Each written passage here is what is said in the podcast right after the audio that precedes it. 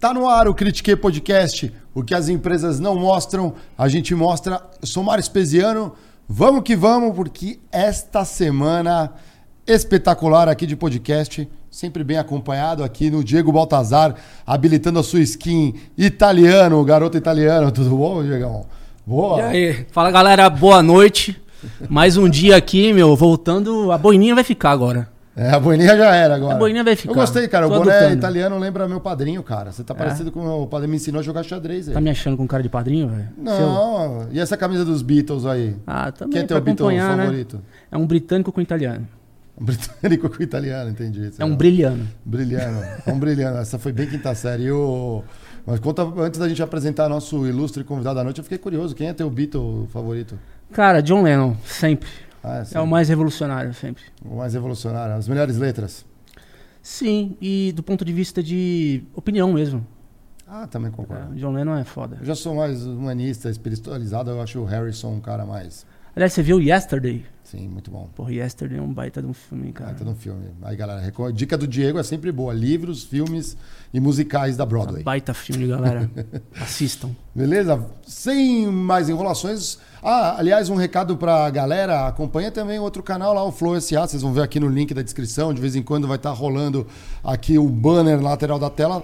Tem muito conteúdo para você, desde que é um jovem aprendiz ou estagiário, está procurando o primeiro emprego, até se você já é um CEO, está estruturando o teu negócio.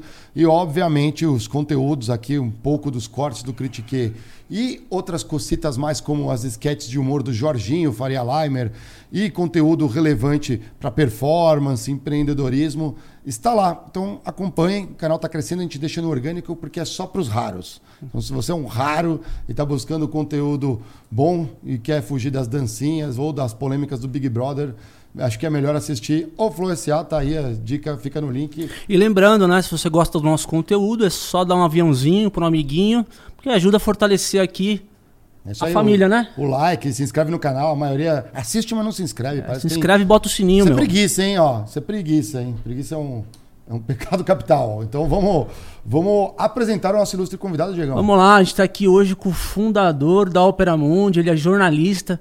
E aqui, galera, ó. Ele é autor desse livro aqui que está saindo agora. Fecha aqui, Lucão. Fresquinho, hein? Fresquinho. Contra o sionismo, retrato de uma doutrina colonial e racista. Breno Altman. Seja bem-vindo aí, cara, ao Critique. Obrigado, obrigado pelo convite. Uma honra estar aqui, um prazer conversar com vocês. Prazer é o nosso aqui, ó, que legal. Pô, Breno, normalmente a gente começa sempre um pouquinho da trajetória. A gente sabe que é, você tem uma questão até de família, né? Muitos jornalistas ali na família, mas sempre foi uma aspiração, um sonho. Como que foi? Você foi caindo por esse caminho? Acho que quando eu era garoto eu quis ser lutador de boxe. É mesmo? Eu venho de uma família de lutadores de boxe muito tradicional que é a família do Éder Joffre. Ah, o Joffre, que é, é por São lado Paulo, a tricolor, você é São Paulo. Por meu lado, não, eu sou santista. Putz, é. oh, então uma família junto, de corintianos. Tamo junto. Você é santista? Sofrendo pra caramba. Vou até segurar essa tá mesa foda. aqui pra não cair. Tá aqui, difícil. Sacanagem. Tá a situação é grave. Mas, como é o maior time da história, a gente pode... É. A história nos absolve sempre, né, cara? Sempre, sempre. Então, por parte de mãe, é, meu avô materno era, era zumbano, família zumbano Joffre, que era a grande família do boxe. E eu lutava boxe, treinava boxe quando era garoto, e eu queria ser lutador de boxe. Eu ficava entre querer ser lutador de boxe e jogador de xadrez. Oh. Porque eu jogava bem xadrez. Oh, então Mas. Vai ter que sair na mão aqui no xadrez. É... Tem boxe com xadrez, né? Boxe com xadrez. Pô, sou campeão de paulista de xadrez, cara. É mesmo? Sub-20. Sub-20. Já fui, já. Agora é mais por, por hobby mesmo. Eu achava que eu, ser, eu, podia ser um bom lutador de boxe, mas eu tinha um problema. Hum. Eu tinha um problema de desritmia é, e aí houve um momento na vida, ali na adolescência, que a pressão dos meus pais, especialmente da minha mãe, falei, Pô, não, você não vai poder continuar treinando porque você apaga. Eu apagava até uns 18, 19 anos, eu de repente apagava. Uhum. Então isso foi identificado como desritmia. Desritmia não é um problema grave, 50% das pessoas têm, com a idade supera, uhum. mas para lutar boxe não era uma coisa muito recomendável. E aí depois disso é, eu fui pensando outras coisas, né? Garoto, eu ficava olhando, eu sempre gostei muito de ler. Numa família em que prezava muito essa coisa da cultura, da leitura, uma família muito integrada à atividade política, e acabei gostando de jornalismo, né? Meu pai tinha era advogado, mas também tinha atividade jornalística. Eh, eu convivia muito com jornalismo esportivo, porque a, o jornalismo esportivo estava sempre na casa do meu avô, cobrindo boxe, uhum. cobrindo as, os acontecimentos de esporte. E aí eu fui, desde muito garoto, falando, não, eu, eu gosto de escrever, eu gosto de ler, eu quero ser jornalista. E né? política por conta da família, né? A, a influência. É, vem da família. Minha família tem uma história muito antiga de militância política, desde quando vieram da Europa. Uhum. Eram, eram, eh, foram imigrantes, quase todos os meus avós foram imigrantes judeus da Polônia. Meu avô materno não, é, meu avô materno é de origem italiana, uhum. não tem nada a ver com o judaísmo, mas todos os meus avós, por parte de pai e de mãe, tiveram envolvimento político, né? Foram filiados ao Partido Comunista na Polônia, depois aqui no Brasil, passaram presos durante as, ditaduras. Fugiram da guerra vindo para cá. Fugiram, eles eram antes da guerra, né? Os ah. que vieram da Polônia vieram no início dos anos 30. Ah. Já é a crise econômica de 29, a perseguição contra os judeus era muito pesada na Polônia mesmo antes da guerra. Já era a ascensão, o risco da ascensão do nazismo na Alemanha. Então eles imigram uh, uhum. aqui para o Brasil. Né? E meu avô materno, que é de origem italiana, ele nasce aqui, nasce numa cidade do interior aqui de São Paulo, que é Mococa. Mococa. Ali perto de Minas Gerais, hum, né? Doce de leite. Ali é, é ele nasceu, ele nasceu uh, no Brasil. Os outros três avós, os dois paternos e a minha avó materna, nasceram na, na Polônia e de lá eles, eles vieram. E era uma família que tinha isso, muito envolvimento com a vida política, desde a Polônia e depois aqui no Brasil. Né? Os quatro avós tinham muito envolvimento. Minha família era uma família que respirava política o tempo todo. Então, isso também fez com que, além do jornalismo, eu tivesse interesse na militância política, na militância uh, de esquerda, né? Uhum. Legal. Você falou, você comentou o Partido Comunista, né? Se a gente pegar as origens do Partido Comunista no, no, no Brasil, lá de trás até hoje passou por muita transformação, principalmente na época da ditadura, perseguição e tudo mais. Mas depois, na, digamos assim, no período de nova democracia, onde poderia retomar alguma conquista, alguma coisa, principalmente com, com, com o PT né, reassumindo ali, né, não vi uma, um crescimento. Como você atribui isso? Você chegou a ser filiado? Eu, dois, eu, né? fui, eu fui filiado ao Partido Comunista Brasileiro, ao PCB, até 1984. Uhum. Né? Depois disso, eu e outras pessoas saímos do PCB. O que aconteceu com o PCB? O que acontece, uh, o que pode acontecer com qualquer tipo de organização política, social ou empresarial. Ninguém tem garantia de vida eterna. Se você não é capaz de mobilizar as pessoas, se você perde capacidade de mobilizar as pessoas, você vai perdendo espaço para aquelas forças novas que vão surgindo e que possuem essa capacidade. O PCB em parte por conta da violenta repressão que sofreu, não é? é. Assassinato de um terço dos membros do seu comitê central, décadas de clandestinidade. Uhum. O PCB, da sua fundação em, 2000, em 1922 até 1986, quando ele é legalizado, são 44 anos, o PCB só pôde viver na legalidade três anos. O primeiro ano da sua vida e depois dois anos entre 45 e 47.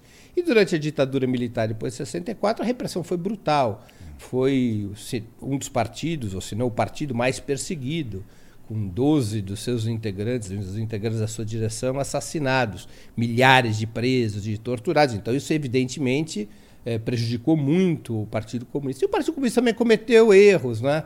sobre a maneira como interpretava o Brasil, sobre a maneira como analisava o desenvolvimento econômico brasileiro, sobre as opções políticas que deveriam ser tomadas, e ele foi perdendo força junto à juventude. E essa juventude se ela, ela transitaria para um projeto novo que vai surgindo no final dos anos 70 em função das grandes greves operárias, que é o PT. Então, de alguma maneira, o PT ocupou o espaço, legitimamente, uhum. ocupou o espaço que no passado tinha pertencido ao PCB, com Luiz Carlos Prestes, o Cavaleiro da Esperança, uhum. aquela coisa toda. Né? A juventude passou a apoiar o PT ali no final dos anos 70, início dos anos 80, e isso fez com que o PCB perdesse espaço na vida política do país. Né? Interessante. Né? Mas aí como que chega a, a ideia de fundar o Opera Mundi? Puxa, isso é uma longa história. Eu tenho muitos anos de jornalismo, né? Uhum. Eu tenho 40, 42 anos de jornalismo. Caramba, passou por onde ali, né? Tudo quanto é lugar. Eu já fugiu de milico já? Já fugiu sempre... de milico, já fugiu de milico já?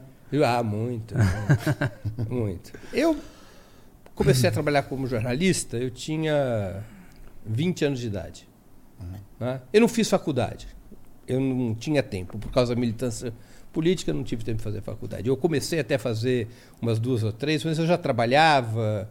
Eh, eu tinha participado do movimento estudantil quando era garoto e tudo. Mas eu logo cedo fiz uma opção por trabalhar na imprensa. Na imprensa que existia na época, que era imprensa de esquerda, era imprensa sindical, era chamada imprensa alternativa, a gente ainda estava debaixo da ditadura. Uh, e também a imprensa de esquerda internacional.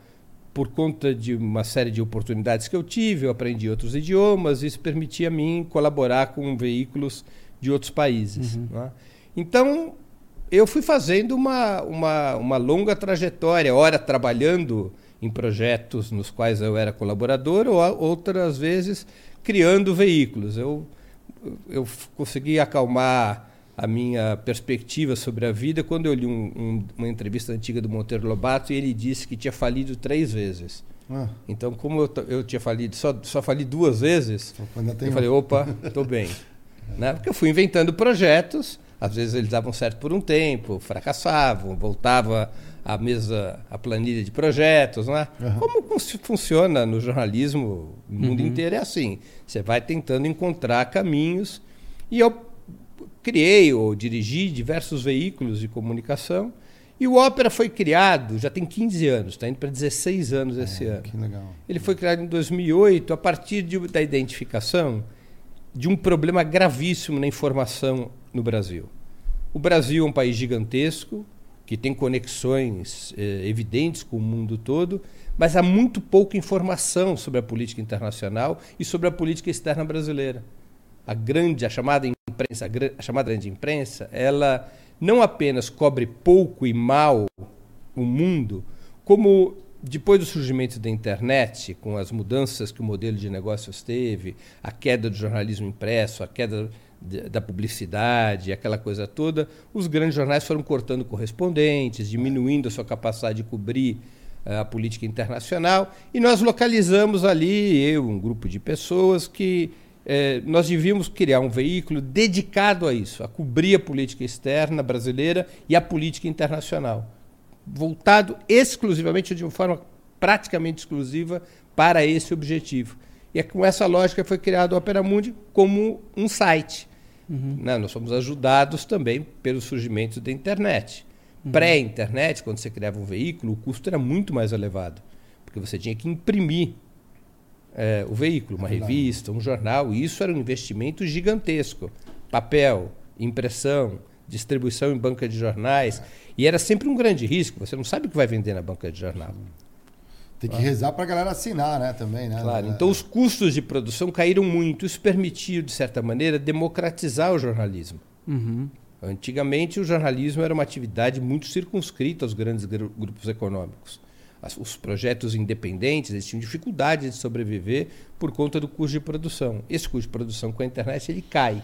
E aí nós criamos, eh, beneficiados pelo movimento eh, de expansão da internet, nós criamos em 2008 o Opera Mundi como um site e depois foi desenvolvendo outros produtos a partir eh, desse site que é dedicado, dedicado quase exclusivamente a política externa brasileira e a política internacional. Mas qual é a forma de, de nascer com o intuito de cobrir política internacional, sendo que vocês é, analisavam outros jornais no mundo e faziam uma depuração para o consumidor brasileiro, ou vocês tinham correspondentes já alocados? As duas coisas.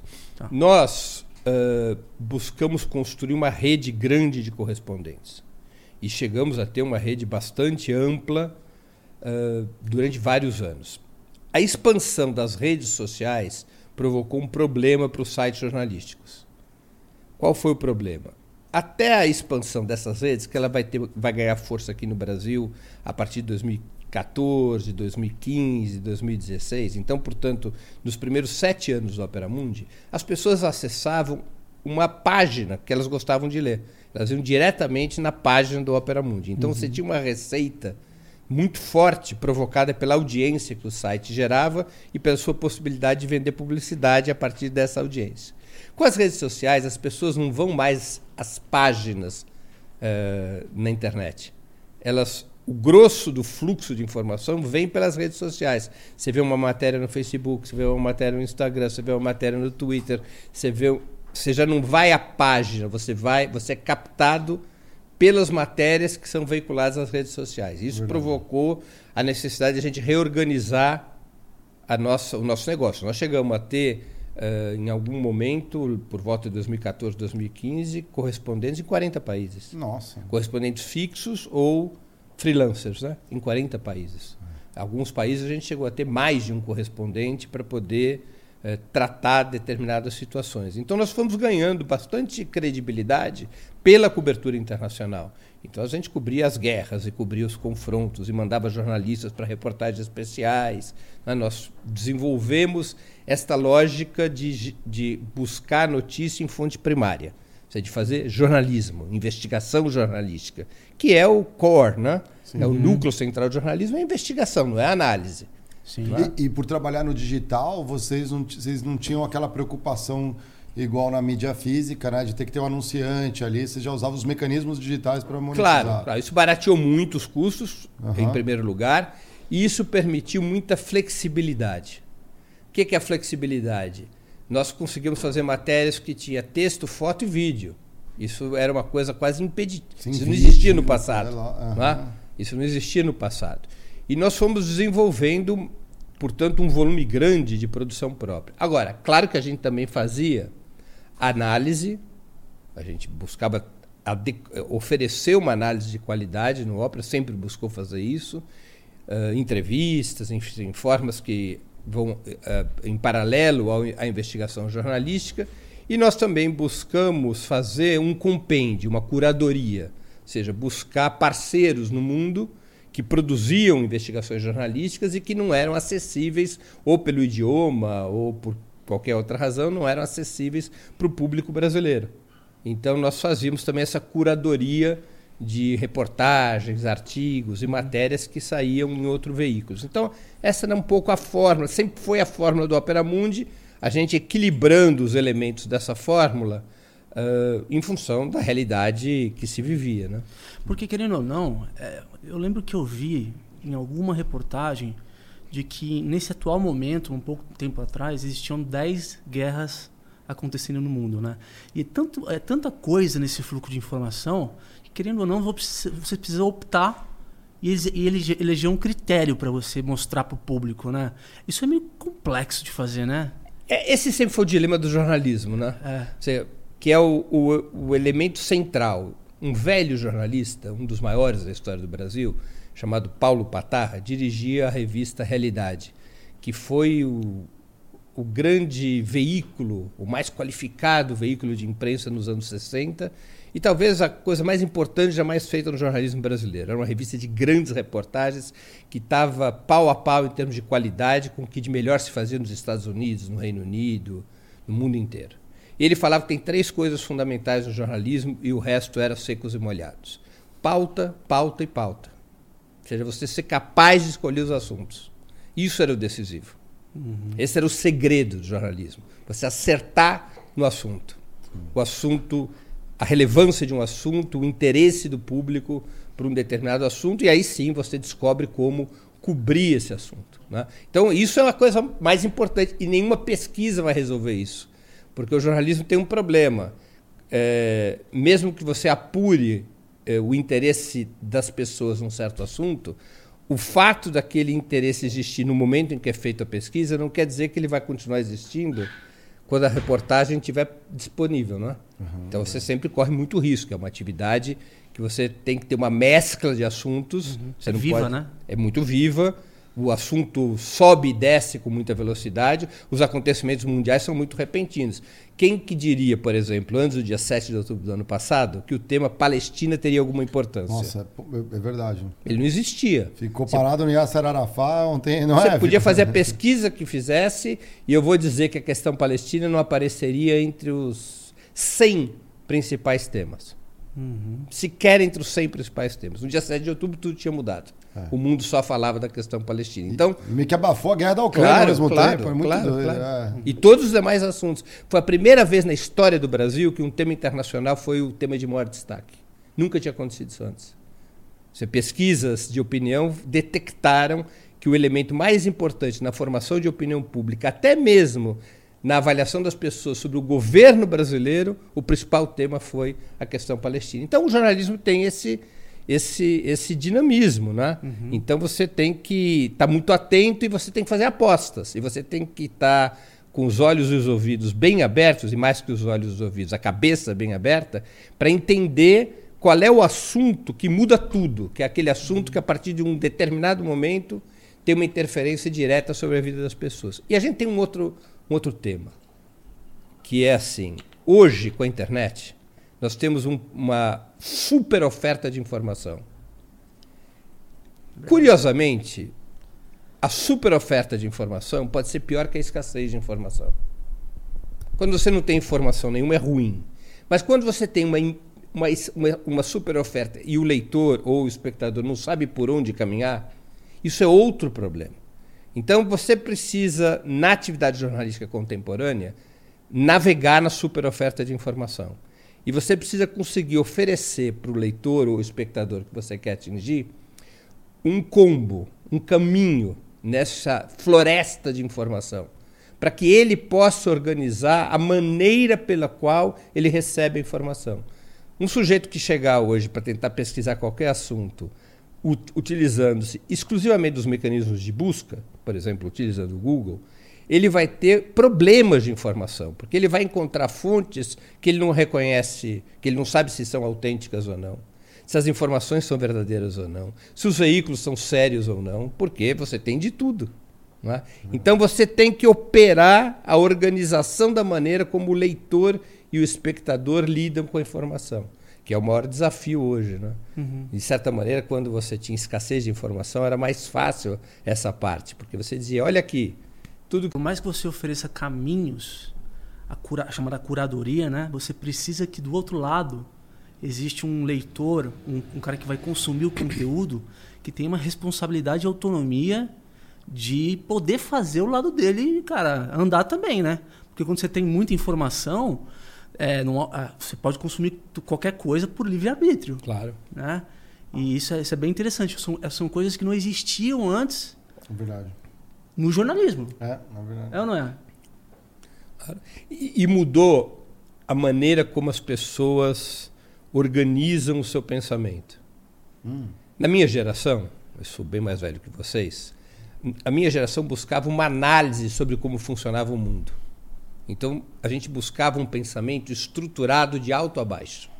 Alguma, algum tipo de pensamento que nos permitisse entender desde os pequenos acontecimentos culturais da minha cidade até os grandes acontecimentos internacionais. Dialética. Era, claro, era a busca que vinha desde o iluminismo, ou seja, coloque de pé o mundo para poder entender tudo o que se passa.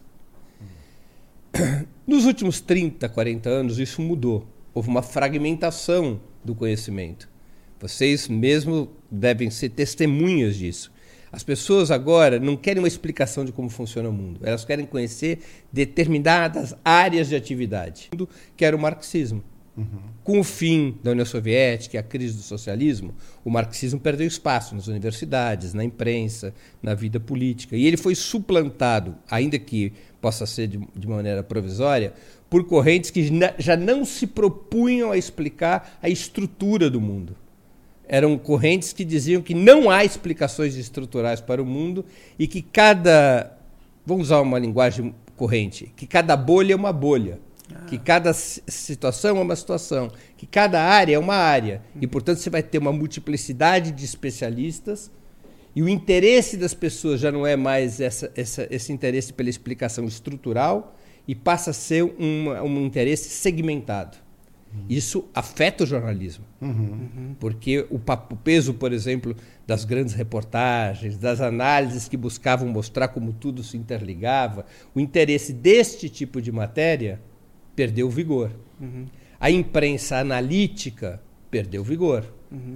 Então você precisa alimentar o leitor ou o espectador permanentemente com informação. Há mais demanda por informação. Você está falando me lembra um, um autor francês chamado Edgar Morin, quando ele veio com a teoria da complexidade, porque não é só o jornalismo, é tudo, né? A é. gente hoje fala menos sobre o mundo e a biosfera, para poder entender mais na mitocôndria.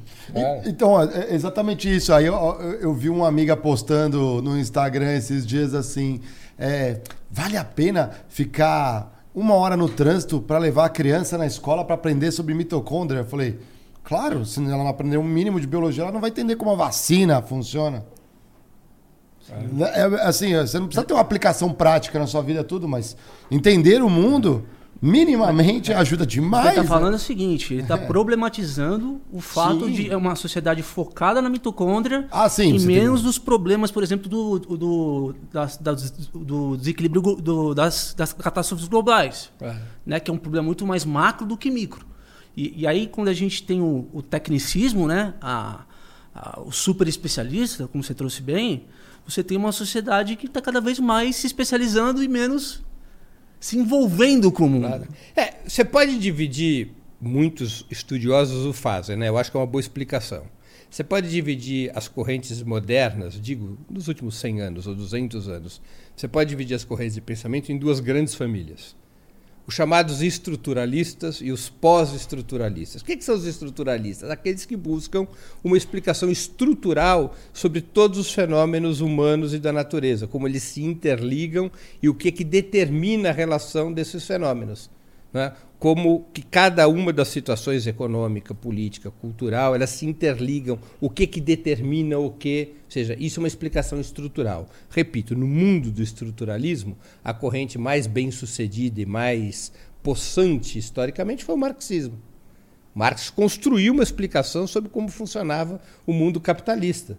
Ou seja, tentou localizar como é que eram os mecanismos desse mundo e como todos os fenômenos se interrelacionavam. Aí tem uma outra família de, de pensamento que é o pós-estruturalismo ou pós-modernismo, que, que, alguns é, chamam, não é? que são correntes que já não se propõem a explicar o mundo estruturalmente. Consideram que não há explicação possível para o mundo deste ponto de vista que o mundo é um mundo fragmentado, que a realidade não é uma realidade. A realidade é uma soma de micromundos. E, portanto, o teu estudo deve ser o desses micromundos.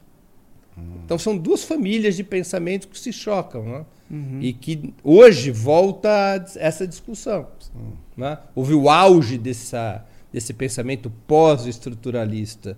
Ele, ele teve seu auge nos anos 90, nos anos 2000, ainda na segunda década do século XXI, agora ele começou a decair. O, o, pensamento estruturalista voltou a ganhar algum espaço porque o mundo caminha para uma catástrofe ambiental, porque as guerras não param de se multiplicar, porque as, as crises econômicas foram ficando cada vez mais profundas e é necessário ter uma explicação de por que, que isso acontece. Uhum. Então, há, há, há, uma, há um certo renascimento do marxismo, é? especialmente depois daquela grande crise do capitalismo mundial em 2008. Ou seja, você precisa é, encontrar um caminho para explicar essa situação. E o jornalismo acompanha esse debate. É? ele está muito ligado a esse debate. Você tem fases do jornalismo em que ele foi mais estruturalista, as grandes reportagens que buscavam a conexão entre os fatos uhum. e, os, e os processos. Então, analisava uma guerra, você pode simplesmente retratar a guerra. Mas se você tiver uma abordagem estruturalista, você tem que explicar o porquê que aquela guerra aconteceu. Quais são os né? motivos históricos? É. Qual é o contexto histórico? Uhum. Não basta você descrever uma guerra. Você precisa compreender suas origens, suas, uh, seus primórdios, seu desenvolvimento, o, o desenvolvimento anterior dos fatos. Isso é uma abordagem mais estruturalista no jornalismo. Uhum. Há o jornalismo que não é estruturalista, que é o dominante, uhum. que ele simplesmente joga o fato. É. Não é? Ele é. te dá uma leitura uh, desvinculada do contexto histórico. Mais raso, talvez. Ah. E que acaba sendo um jornalismo que, E dá para atacar por vários ângulos, né? Falando de cobertura de guerra, eu acho ah. interessante em algumas matérias quando falam assim as armas que estão usando cada um, claro. as origens dessas armas. Por exemplo. Uh, e aí vai um pouco além, né? Os povos que estão, né? E o conflito e o histórico é, é, da disputa, é, é, do que meramente um atacou o outro e isso é certo ou errado, né? É. Quer ver um exemplo atual? Me engasguei aqui um pouco. Não, fica tranquilo, qualquer coisa. Quer ver um exemplo atual? Vamos pegar o conflito na Palestina. Uhum. Dia 7 de outubro, o Hamas ataca o território israelense. Uma leitura rasa, puramente factual, dirá: o conflito começou com o ataque do Hamas sobre o território israelense. É. Tá certo? Sim. Se você tiver um jornalismo que se propõe uma abordagem mais estrutural, você vai dizer: opa, calma lá.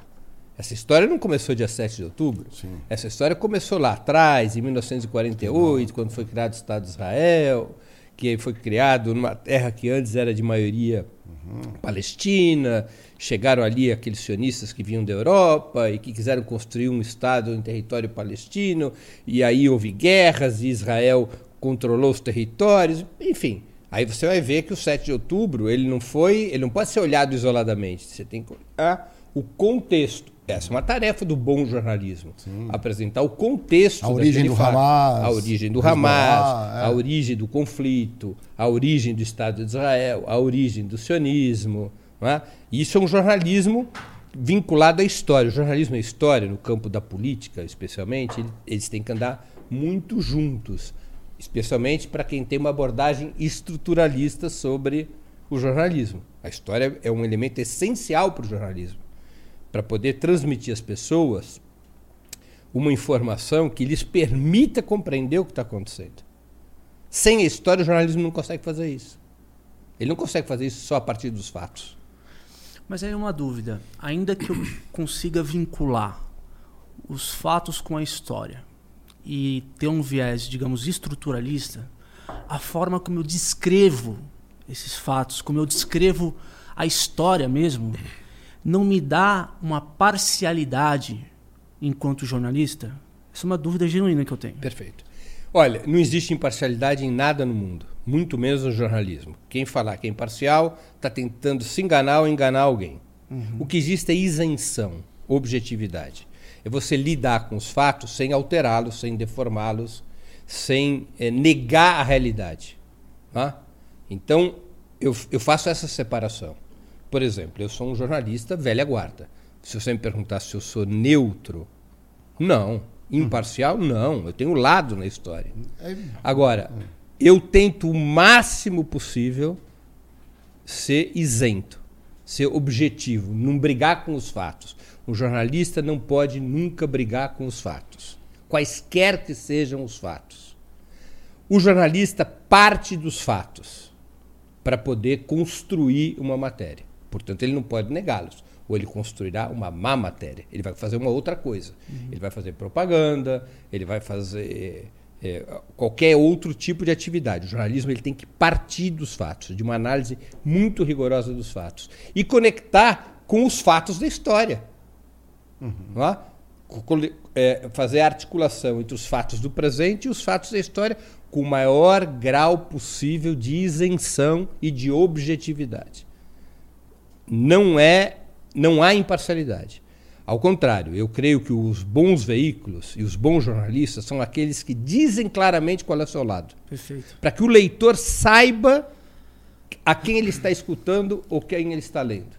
Você não pode enganar o leitor. Uhum. Eu não posso fazer de conta que eu sou o que eu não sou uh, e vender para o público uma matéria como se ela fosse neutra. Isso é mau jornalismo. O bom jornalismo diz: eu penso desse jeito, eu tenho lado nessa história, uhum. mas os fatos são esses. Mesmo quando os fatos brigam contra o, as minhas posições.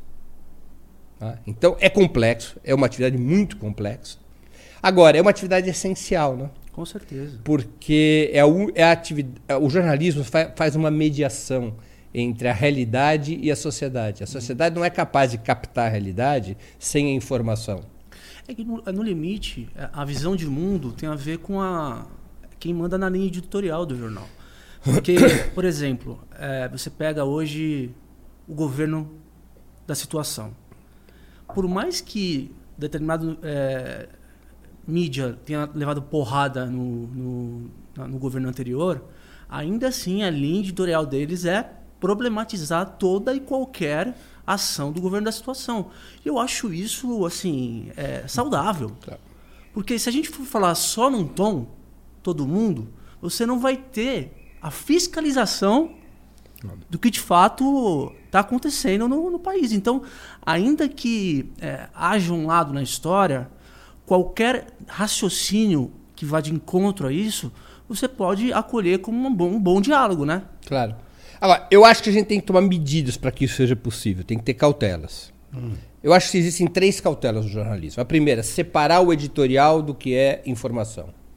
No editorial, o veículo tem que dizer qual é a sua posição. Se o veículo é de direita, de esquerda, não importa, ele tem que, na linha editorial, dizer qual é a sua. Uh, os colunistas de opinião. Os colunistas, os é. editoriais, é. Uh, claramente. Uhum. O jornalismo, a parte informativa, não pode ser conduzida pela opinião editorial. Ela Sim. tem que demonstrar a realidade, ter essa lealdade aos fatos aos quais eu me referi. Segundo, eh, o jornalismo sempre será polêmico, especialmente o jornalismo político. Mas nós temos que tomar cuidado para não transformar o jornalismo necessariamente polêmico em jornalismo de campanha. O que é, o jornalismo de campanha? Eu vou citar um exemplo que, na minha opinião, é bem característico do jornalismo de campanha. O que a maneira como os grandes veículos de imprensa no Brasil se comportaram em relação à Lava Jato. Eles fizeram a campanha da Lava Jato. É verdade. Eles é não questionaram o Ministério Público, eles não questionaram o ministro Sérgio Moro, eles não questionaram nada. Eles pegaram a informação que vinha por um celular, que era o Sérgio Moro, seus auxiliares, o Delanhol, o, o Ministério Público hum. e publicavam como verdade. Conforme saíam as delações, aquilo já virava, já virava como, notícia. Já era verdade. Isso é até. é jornalismo de campanha. É, Ou seja, eu tenho um inimigo político, o inimigo naquele momento era o PT, o Lula, eu vou é, tratar o jornalismo como uma ferramenta para destruí-los, a partir de informações que nunca eram checadas e que até hoje não foram checados. A imprensa brasileira, ou pelo menos os grandes veículos, devem ao país uma profunda autocrítica sobre o seu comportamento na Lava Jato. Mas quem tem, tem autocrítica no país? Esse é um dos problemas do Brasil, né? A dificuldade é, não, a, a, mídia, o próprio governo, eu vejo que. E aí, esse é até um ponto, né? Eu queria ter sua opinião nisso, porque a autocrítica ela é muito boa, né? Para você passar para um novo patamar. E eu sinto que com a volta do PT é, no governo, parece que não se fala muito é, do que aconteceu, meio que paga da história, deixa para a oposição falar, e não se cria essa autocrítica. Obviamente, vai tomar muita pedrada, pode ser estratégico, deve ser, porque senão estariam fazendo, mas é muito prejudicial, porque cria um clima de desconfiança eterna e, e não se debate os mecanismos para evitar que aconteça o que foi o que ocorreu. Né? É, é, que nós temos uma contradição no que diz respeito à imprensa, que ela é de difícil solução. A imprensa presta um serviço público, mas ela é de propriedade privada. Ah, sim. Então ela tem os interesses dos donos dos jornais, mas ela presta um serviço público, que é a informação. Dependendo do veículo, tem concessão, né? No caso audiovisual, são concessões, além do mais. Rádio, Mas, de toda sim. maneira, a propriedade da emissora ela é privada, é. embora o serviço seja público. Vários países do mundo foram estabelecendo legislações, foram estabelecendo leis que, permi que permitiram amenizar essa contradição. Então, vou pegar o exemplo da legislação italiana no pós-Segunda Guerra Mundial. Então, assim, o dono do jornal não podia ser o diretor do jornal se ele era o dono, ele não podia ser o diretor. O diretor tinha que ser um jornalista contratado.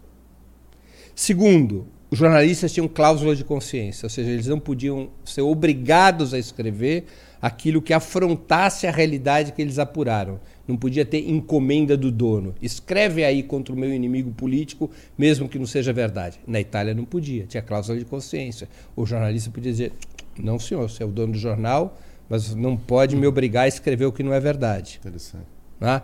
Na Itália também, você, para demitir jornalistas, para o patrão demitir jornalistas, tinha que ter uma aprovação do comitê sindical.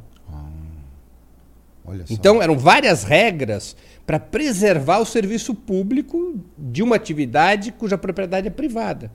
Porque, o, se vocês lerem uma das grandes biografias do maior biógrafo do país, que é o Fernando Moraes, uhum. um grande amigo Fernando Moraes, ele tem um livro genial, que é o Chateau, né? Ele conta a vida do Assis Chateaubriand. O Chateaubriand era dono, num certo momento, foi o principal uh, barão da imprensa brasileira, controlava os diários associados, a TV Tupi e assim por diante. E o Chateau usava uh, a imprensa para chantagear, pressionar seus inimigos. Para arrancar anúncios. Então, por exemplo, ele tinha uma determinada empresa que não anunciava no jornal dele, ele começava a atacar aquela empresa, a publicar matérias contra os interesses daquela empresa. E matérias cada vez mais agressivas. O empresário ficava apavorado e ligava para o jornal. Pô, por que vocês estão publicando isso? Isso não é verdade. Não tem problema. Se o senhor anunciar conosco, está resolvido aliás, o problema. Aliás, o Juca Kifuri veio aqui e contou algo bem parecido na época da editora Abril. Ele, ele falou exatamente isso. Quem assistiu Aí deixa de prova aí no chat, aí a galera do chat. Foi, ó, é verdade, é verdade, acontece. E esse é um problema gravíssimo. É chantagismo, né? Não, acho, e porque é... os donos dos jornais têm seus interesses econômicos. Eles não criaram claro. jornais por diversão. Eles não criaram jornais por amor à arte. Eles criaram jornal para ganhar dinheiro e poder. É. Mas eles prestam um serviço público de grande sensibilidade. É que você usou um exemplo extremo, né? Porque uma coisa é o cara usar do veículo para achacar o, o fulano do empresário. Outra coisa é você ter uma produção de conteúdo que não está de acordo com o que o cara acha que. É. Sim, claro, mas é, é que essa, essa, essas fronteiras elas são é, movediças, é. tênues, não é? Porque eu vou dar um outro exemplo. Como é que foi construído o Império Globo? O jornal Globo, antes do golpe de 64, não era nada. Ele era o quarto jornal da cidade do Rio de Janeiro. Uhum. Agora, tem o golpe de 64. A, o Roberto Marinho, então, o principal o proprietário, o principal dirigente editorial do jornal o Globo e da Rádio Globo, ele é um apoiador de primeira hora ao golpe de Estado. É. E ele se vincula aos militares. E ele passa a fazer um jornalismo de defesa daquele regime militar. Em troca, ele ganhou as concessões que permitiram a Globo virar um império. Em troca, ele, ele ganhou os recursos financeiros que permitiram construir a Rede Globo. Uhum. Em troca, ele ganhou a infraestrutura de comunicação que o regime militar construiu para que existisse uma televisão nacional. Então, esses interesses empresariais se vinculam ao jornalismo. E a sociedade precisa se proteger disso. Uhum. Com legislações, com leis que garantam à sociedade se defender do mau jornalismo e que garantam aos jornalistas o direito de exercer honestamente sua profissão. Isso no Brasil não existe. Isso no Brasil não existe. E, e na sua cabeça, o que, que seria é, um modo eficiente de financiamento para mídias independentes? Olha, a mídia independente ela vive é, um triplo problema. Não é? Que outros países encontraram fórmulas de solução. Na medida em que a comunicação é um serviço público, eu creio que é papel do poder público, do Estado, garantir a diversidade comunicacional. Você não pode deixar que se formem monopólios de comunicação. Você tem que impedir este mono, esses monopólios de existirem e você tem que é, impulsionar o surgimento de meios independentes de comunicação. Então o governo tem que alocar verbas para isso, como todos os países fazem. Isso não existe no Brasil e em outros países, mas muitos países têm políticas de estímulo a meios independentes de informação, a revistas, a jornais, a sites, para impedir o domínio da opinião pública por um grupo de monopólios. Isso é decisivo para a democracia. Uhum. Puxa, olha só no Brasil como funciona. Eu vou esquecer um pouco a internet. Uhum. Mas quatro famílias no Brasil detêm, controlam 78% de tudo que se lê, que se assiste e que se ouve. Caramba. Isso é um problema para a democracia. Uhum, com certeza. É? A Constituição determinou algumas proteções que nunca foram regulamentadas. Na Constituição está escrito que não pode haver propriedade cruzada dos meios de comunicação. O que é a propriedade cruzada? Numa mesma cidade, eu ser dono do jornal, do rádio, de uma estação, de, uma rede, de, uma, de um canal de televisão. Que mais se Ele ser deputado ou senador. Outra coisa, é verdade, não, é. e, e, você acaba, claro, e o regime de concessão permite que parlamentares sejam donos de estações de rádio e televisão. Você tem, é. Então você vai criando uma relação promíscua, um, um monopólio que dilacera a democracia, e você vai criando uma relação promíscua entre a mídia e o poder político, e os parlamentares. Né? Então, o Brasil tinha que ter uma lei de democracia, de democratização dos meios de comunicação, que bloqueasse esses processos. Não tem nada a ver com censura, não uhum. tem nada a ver com conteúdo, tem a ver com regras que impeçam é, a, a, concentração, a, a né? concentração de propriedade e a utilização desta propriedade em favor dos interesses dos seus donos de forma ilimitada. Ah, mas eles vão falar assim, mas é livre mercado, você pode montar ali o seu jornal. Não é assim que é claro, o argumento? Agora, é, é. Claro, mas que é quem é, uma... é o dono da gráfica? Claro, claro, claro. Né? Então você tem que... O Brasil não tem liberdade de imprensa, porque se, liber... se esse é o grau de monopolização, você não tem liberdade de imprensa. A liberdade de imprensa está tá uhum. reduzida a projetos alternativos, pequenos, porque há uma enorme concentração monopolista no país. agora os grandes é engraçado isso porque os grandes veículos agora estão numa pauta meio que se ajudando, né? Estão tão mobilizados em torno da regulação da mídia, né? Porque na teoria as grandes plataformas de rede social pagariam royalties para os produtores de conteúdo, né? Então existe uma pauta aí de interesse. Qual que é a sua visão sobre a regulação da mídia? Você é a favor? Como, como é que Eu sou favorável a isso. Agora, nós, nós vivemos um fenômeno no qual esse, esses monopólios da mídia hoje concorrem contra oligopólios internacionais ah. da mídia, que são as grandes plataformas. Né? Você tem ali o grupo Meta, o uhum. grupo Google, é, que concentram hoje um poder comunicacional impensável pelos meios tradicionais de comunicação.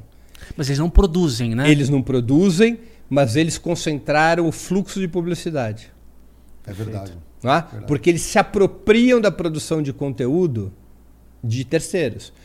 Vamos pegar aqui o Facebook ou o Instagram, né? que são redes sociais de agregação de conteúdo. Conheço bem. É, é. O Facebook é fascinante quando ele surgiu. É, ele, o Facebook, o Facebook colocou, colocou aproximadamente um bilhão de pessoas para trabalhar de graça para um veículo que são aquelas notinhas que todos nós fazíamos no Facebook todos os dias. Nós produzimos gratuitamente o conteúdo para o Facebook vender anúncios.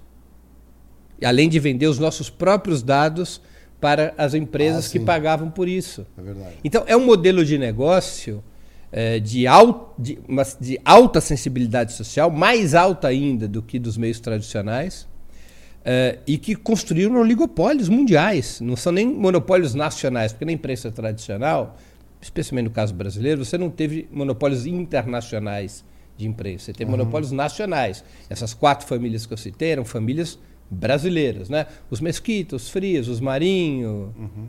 enfim, eram famílias brasileiras. Né? É, os Tívitas, quando ah, tinha Abril. Abril né?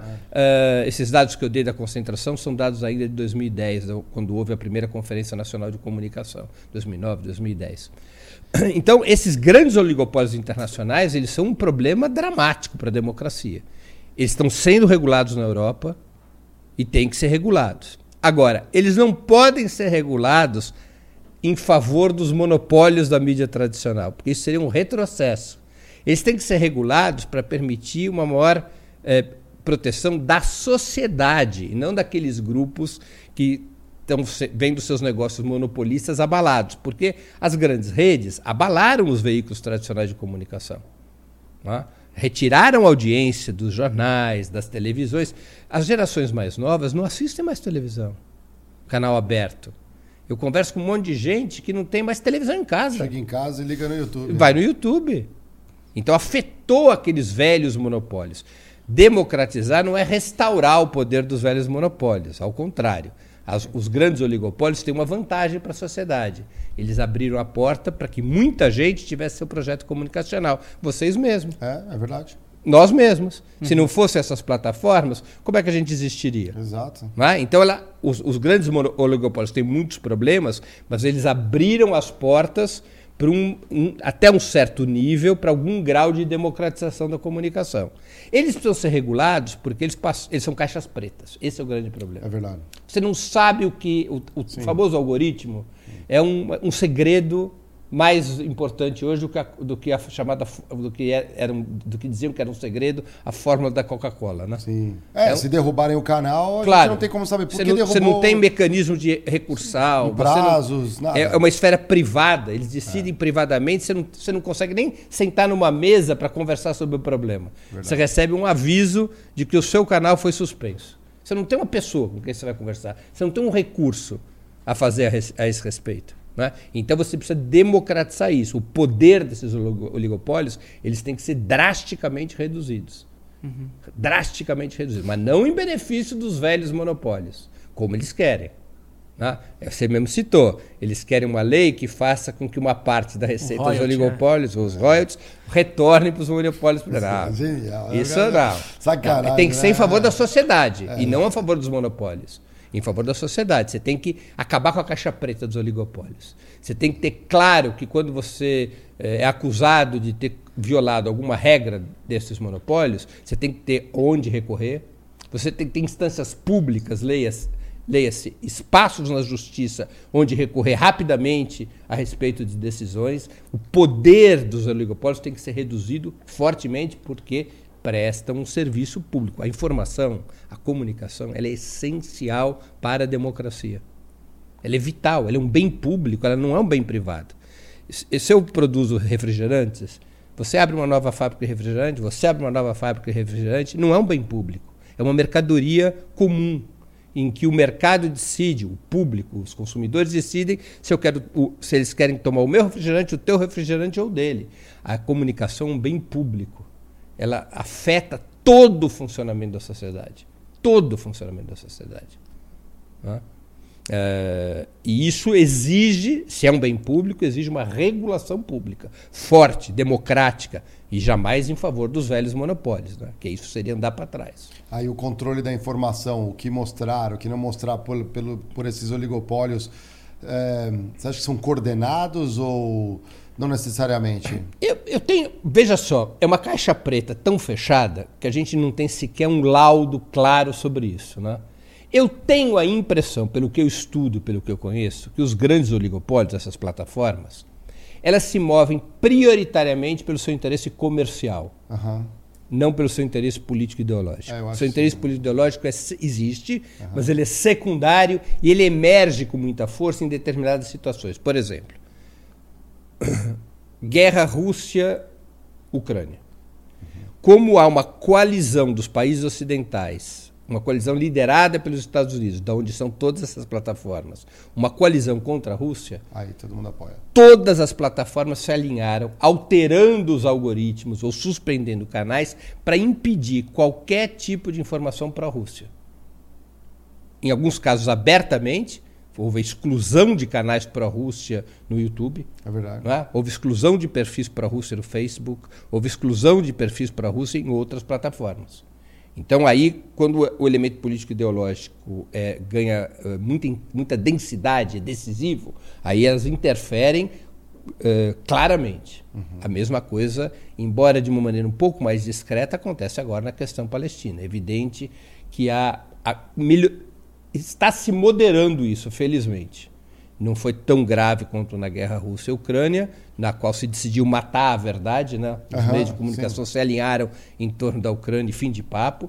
Na questão palestina, você tem mais, um pouco mais de equilíbrio, mas especialmente no início dessa atual etapa do confronto, houve também ali uma evidente, é, um evidente desequilíbrio nas plataformas para privilegiar a versão israelense, a versão norte-americana no Mas conflito. dessa vez me parece que teve um contraste absurdo, né? Porque enquanto os caras davam... É, tinha uma guerra de narrativas nas redes, estava rolando em Londres um, uma passeata claro, gigantesca. Isso, isso, isso, porque a força social obriga os monopólios ou os oligopólios de comunicação a se comportar de outro jeito. Uhum. Porque os oligopólios e os monopólios dependem do público. Uhum. Se o público começa a se comportar massivamente numa direção e você se choca contra esse público, uhum. você vai ter problemas comerciais. Aqui no Brasil tem um, fato, um, um episódio muito significativo disso. Muito significativo. 1984, exatamente há 40 anos, há poucos dias fez 40 anos, começava a campanha das diretas, no uhum. dia 25 de janeiro de 1984, Sim, aniversário de São Paulo. São Paulo é. Uma tremenda manifestação na Praça da Sé, 300 mil pessoas. A Folha de São a, a Globo não deu a manifestação. Tá ela, ela simplesmente omitiu sua existência. E isso foi desmoralizando a Globo, virou uma piada. E as manifestações começaram a ocorrer em outras cidades, 300 mil, 400 mil pessoas, 500 mil pessoas. Houve um momento em que a Globo teve que começar a dar as manifestações, porque isso estava afetando a credibilidade do seu jornalismo. Provocou crises internas na emissora, queda de audiência. Começou a haver uma, um movimento entre os espectadores eh, de desprestígio da televisão. Então, os meios de comunicação dependem do público. Quando grandes manifestações acontecem, como estão acontecendo, contra o massacre genocida de Israel sobre a faixa de Gaza, os meios de comunicação têm que se alinhar. Mesmo o caso do New York Times. Né? Uhum. O New York uhum. Times estava fazendo uma cobertura muito desequilibrada a favor de Israel. Teve manifestações de jornalistas no saguão do New York Times, jornalistas do próprio New York Times e de outros veículos, exigindo do New York Times uma cobertura equilibrada. E o New York Times veio mudando sua cobertura ainda é uma cobertura mais pró-Estado de Israel, mas passou a ser uma cobertura mais uhum. aceitável, porque era uma cobertura antes absolutamente desproporcional. Não, até o próprio governo dos Estados Unidos é, tem, uma, tem um dilema aí de uma eleição presidencial agora esse ano. É, me parece que o Biden ele não tem tanta certeza não se o, se o potencial público dele não, não, não vai lhe custar é, uma eleição o fato de estar tá, tá, tá apoiando irrestritamente Israel nessa guerra. Claro, né? eu concordo contigo. E, e aí, pegando esse, pegando esse gancho, Breno, essa, essa, essa força social, esse contraste, por exemplo, na, na guerra Israel-Hamas, você acha? De onde vem essa força social? Você acha que as pessoas elas não se deixam levar mais? Existe alguma coisa em comum que possa ser explicado por conta dessa, dessa reação na Europa, nos Estados Unidos, contra, é, digamos, a, a, opinião uníssona do, do, do, dos monopólios de comunicação? Olha, eu acho que tem dois processos nisso. Tem um processo acumulativo, que é uh, as pessoas, geração após geração, vão assistindo a questão do povo palestino não ser resolvida. Vão assistindo o descumprimento por parte do Estado de Israel das resoluções das Nações Unidas. Vão assistindo histórias seguidas, ano após ano, de massacres sobre os palestinos, sem uma solução, sem ninguém fazer nada, sem os países mais poderosos do mundo para que serve a reagirem. ONU, né? Para que serve a ONU? É um processo acumulativo. É. A que ONU vai, perde credibilidade. Que também, vai se estendendo há muitas décadas. Uhum. Há muitas décadas. E a, o segundo fator, na minha opinião, é, o é, é, é a questão de que nós estamos diante da primeira vez na história assistindo um genocídio televisionado 24 por 7. As notícias chegam todos os dias, as imagens chegam todos os dias, as fotos chegam todos os dias, as histórias chegam todos os dias. Isso não aconteceu antes. Evidentemente que não aconteceu na Segunda Guerra, o genocídio contra os judeus na Segunda Guerra, o Holocausto, se soube de uma maneira massiva só quando acabou a guerra, não durante a guerra. Isso não era televisionado Sim. ou relatado pelas rádios. A propaganda nazista não, é, exatamente. Não, e os meios de comunicação que existiam na época não permitiam essa transmissão online.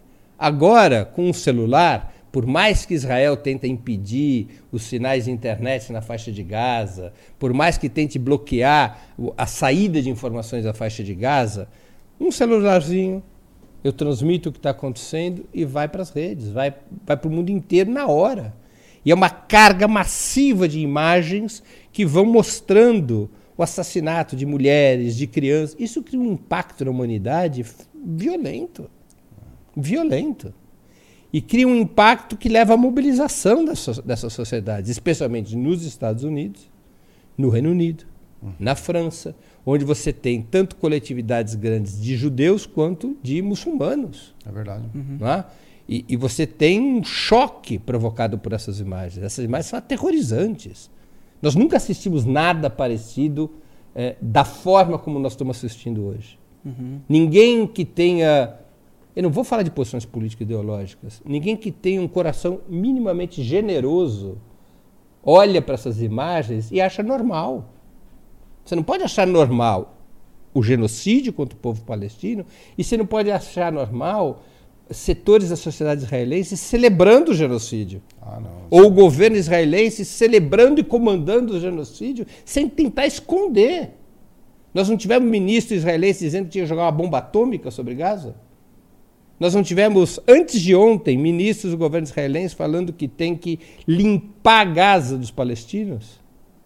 É evidente que isso vai provocando um choque brutal. E a resposta a essas imagens, a esse choque, são essas grandes mobilizações em alguns dos principais países do mundo. Hum. Israel também está sendo pressionado com relação a pelas pessoas, com relação aos reféns, né, que estão com o Hamas ainda. E isso está meio que norteando também um, um futuro cessar-fogo ali com, com o Hamas à medida que eles aceitarem devolver os, os reféns, né? Tem isso também. Claro. Porque o que aconteceu ali? O grande discurso do Netanyahu e a grande promessa do regime sionista desde a sua criação em 1948 é que Israel seria um lar seguro para os judeus. Essa é a promessa fundadora Sim, do Estado oficial, de Israel. Né? Da, da... Mais do que um Estado, o regime sionista prometia um refúgio. Depois do Holocausto, aquela coisa toda. E Israel passou a ser um dos lugares mais perigosos para ser judeu. É verdade. Por que isso? Porque o regime sionista se transformou num regime colonial. Ou seja, um regime que oprime outro povo, que ocupa territórios pertencentes a um outro povo. E porque o regime sionista se transformou num regime racial, num regime que declaradamente, isso é uma lei do Estado de Israel aprovada em 2018, é um Estado judaico. Apesar de Israel, 21% da população ser árabe. É um Estado judaico. Jerusalém tem um monte de. de claro, mas é um Estado judeu. Sim. É um Estado no qual quem tem o direito à autodeterminação são os judeus. Os demais povos que vivem em Israel não têm o direito à autodeterminação. É um regime de apartheid parecido com o que vivia a África do Sul nos anos 80. Então, essa, essa, essa situação é corrosiva. Né? Essa situação ela é corrosiva. E isso vai ficando exposto. Né? Isso vai ficando exposto. E isso também vai alimentando essas grandes manifestações que nós estamos assistindo. E a ideia de segurança dos judeus no território israelense vai perdendo força e realidade. Porque diante de uma situação desse tipo, quando você impõe a um outro povo de uma maneira prolongada, esse grau de sofrimento, esse grau de opressão, esse grau de tirania, mais cedo ou mais tarde, esse povo submetido a essa tirania vai reagir. Suas organizações vão reagir. Vão reagir de um jeito que a gente gosta, vão reagir de um jeito que a gente não gosta, vão reagir de um modo legítimo, vão reagir de um modo ilegítimo, vão reagir atacando alvos militares, vão reagir atacando, infelizmente, dramaticamente alvos civis, mas vão reagir. Há uma célebre história nos Estados Unidos, uma história verdadeira, de uma revolta de escravos. Era um escravo que se chamava Nat Turner.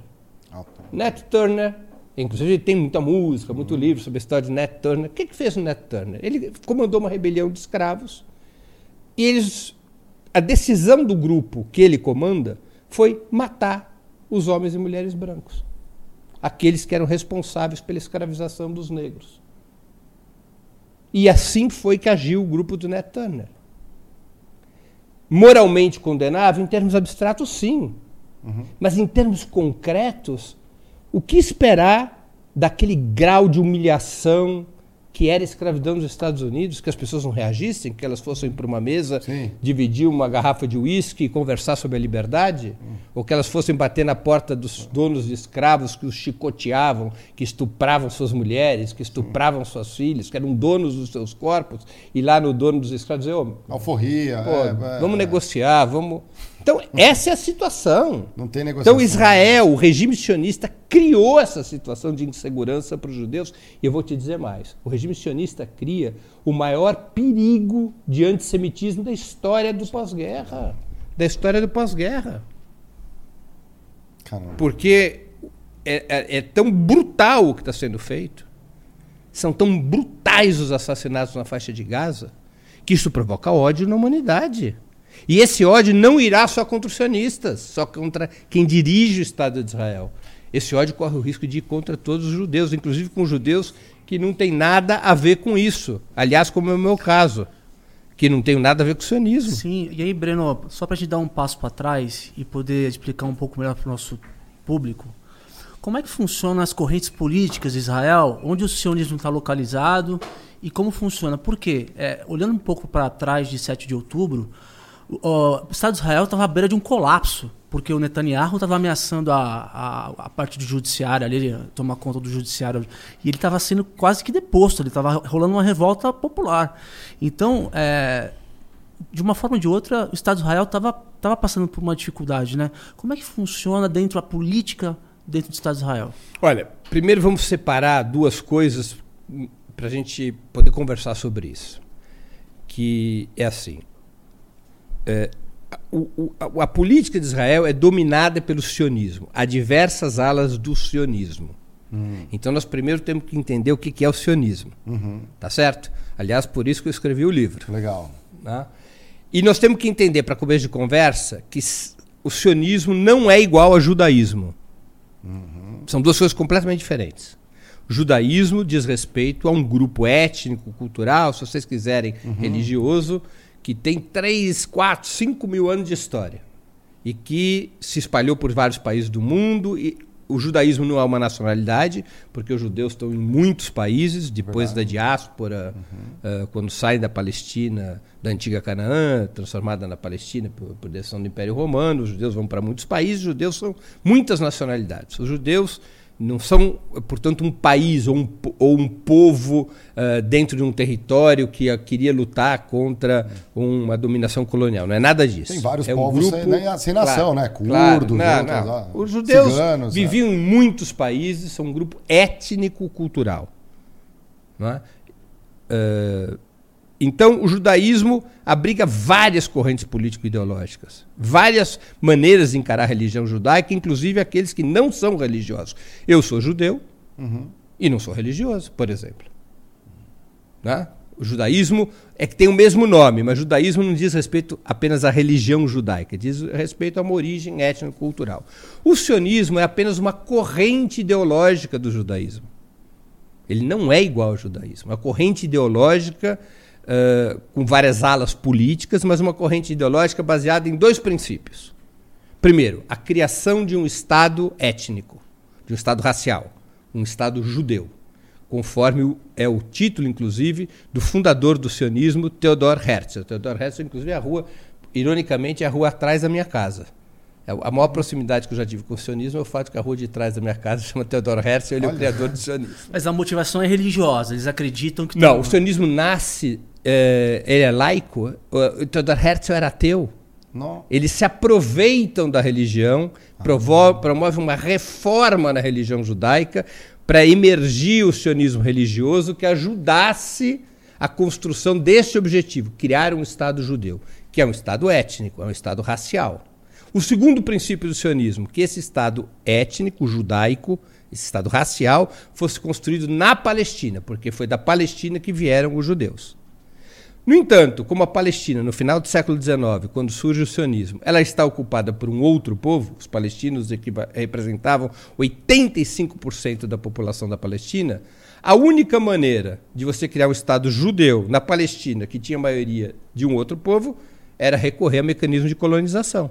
Uhum. Ou seja, você aos poucos, ou nem tão aos poucos, expulsar das suas casas, dos seus negócios, das suas terras, um outro povo para poder construir esse Estado racial, esse Estado étnico. Não é um Estado nacional como o Brasil, como a Argentina, no qual vivem vários grupos étnicos. É um uhum. Estado baseado numa supremacia racial. Eu pensava que não era também motivação religiosa, mas porque as 12 tribos de Israel ficavam naquela região ali. Sim, então essa, essa é a ancestralidade. Né? Ali existiu Uh, o Reino Unido de, de, Israel e Judá, que depois se dividiu em dois reinos, quando essas tribos uhum. que você citou brigaram. Então tinha o reino de Israel ao norte e o reino de Judá ao sul. O reino de Israel foi varrido pelos assírios, o reino de Judá foi varrido pelos babilônicos, e depois o Império Romano varreu o que restava. Uhum. Tá certo? Ali é a ancestralidade. É ali também que Abraão saiu da Mesopotâmia, do Vale do Ur, uhum. é tipo na Bíblia, tudo isso. Né? E aí o Abraão uh, recebeu de, de, Deus, de Adonai, Deus, Jeová, o nome que se queira dar, uh, a promessa da terra, recebeu a terra prometida, que seria uma, uma Palestina muito mais ampla do que a atual. A antiga Canaã ia do Tigre ao Eufrates, né? Uhum. Ia do, era, era mais ampla, pegava pedaços do Iraque, portanto, até pedaços do Irã, do que hoje é o Líbano, a Síria.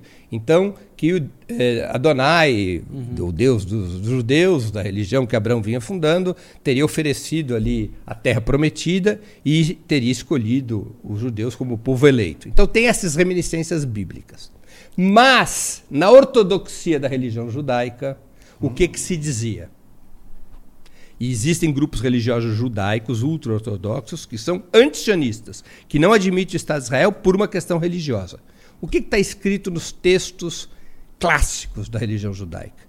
De que os judeus somente poderiam retornar à antiga Canaã, somente poderiam reconstruir o seu reino ou o seu estado depois que chegasse o Messias. Ah. Enquanto o Messias não chegasse, porque para a religião judaica Cristo não é o Messias, sim, sim. para o cristianismo é o retorno do Messias, é? É? especialmente para os evangélicos. Na religião judaica é a chegada do Messias. O Messias nunca esteve entre nós. Somente quando o Messias chegasse é que os judeus poderiam voltar à Palestina e reconstituir o seu estado e o seu reino. Qualquer tentativa de fazer isso antes da chegada do Messias é um pecado mortal. Isso é a leitura ultra-ortodoxa. Tem vários grupos de rabinos uhum. é, judeus que você assiste na televisão protestando contra o Estado de Israel. Uhum, são ultra... São anti-sionistas, porque eles acham que os sionistas cometeram um pecado mortal.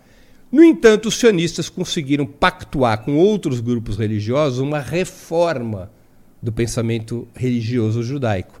E, e esse pensamento fez uma inversão dos fatores o Messias só chegará depois que a terra, a antiga terra de Israel, tiver reocupada pelos hebreus, tiver reconstituído o reino de Israel, ou o Estado de Israel, e os ímpios, os impuros, os não-judeus tiverem sido expulsos daquela região ou submetidos a esta supremacia do povo eleito. Então o Messias só virá quando tudo isso for feito.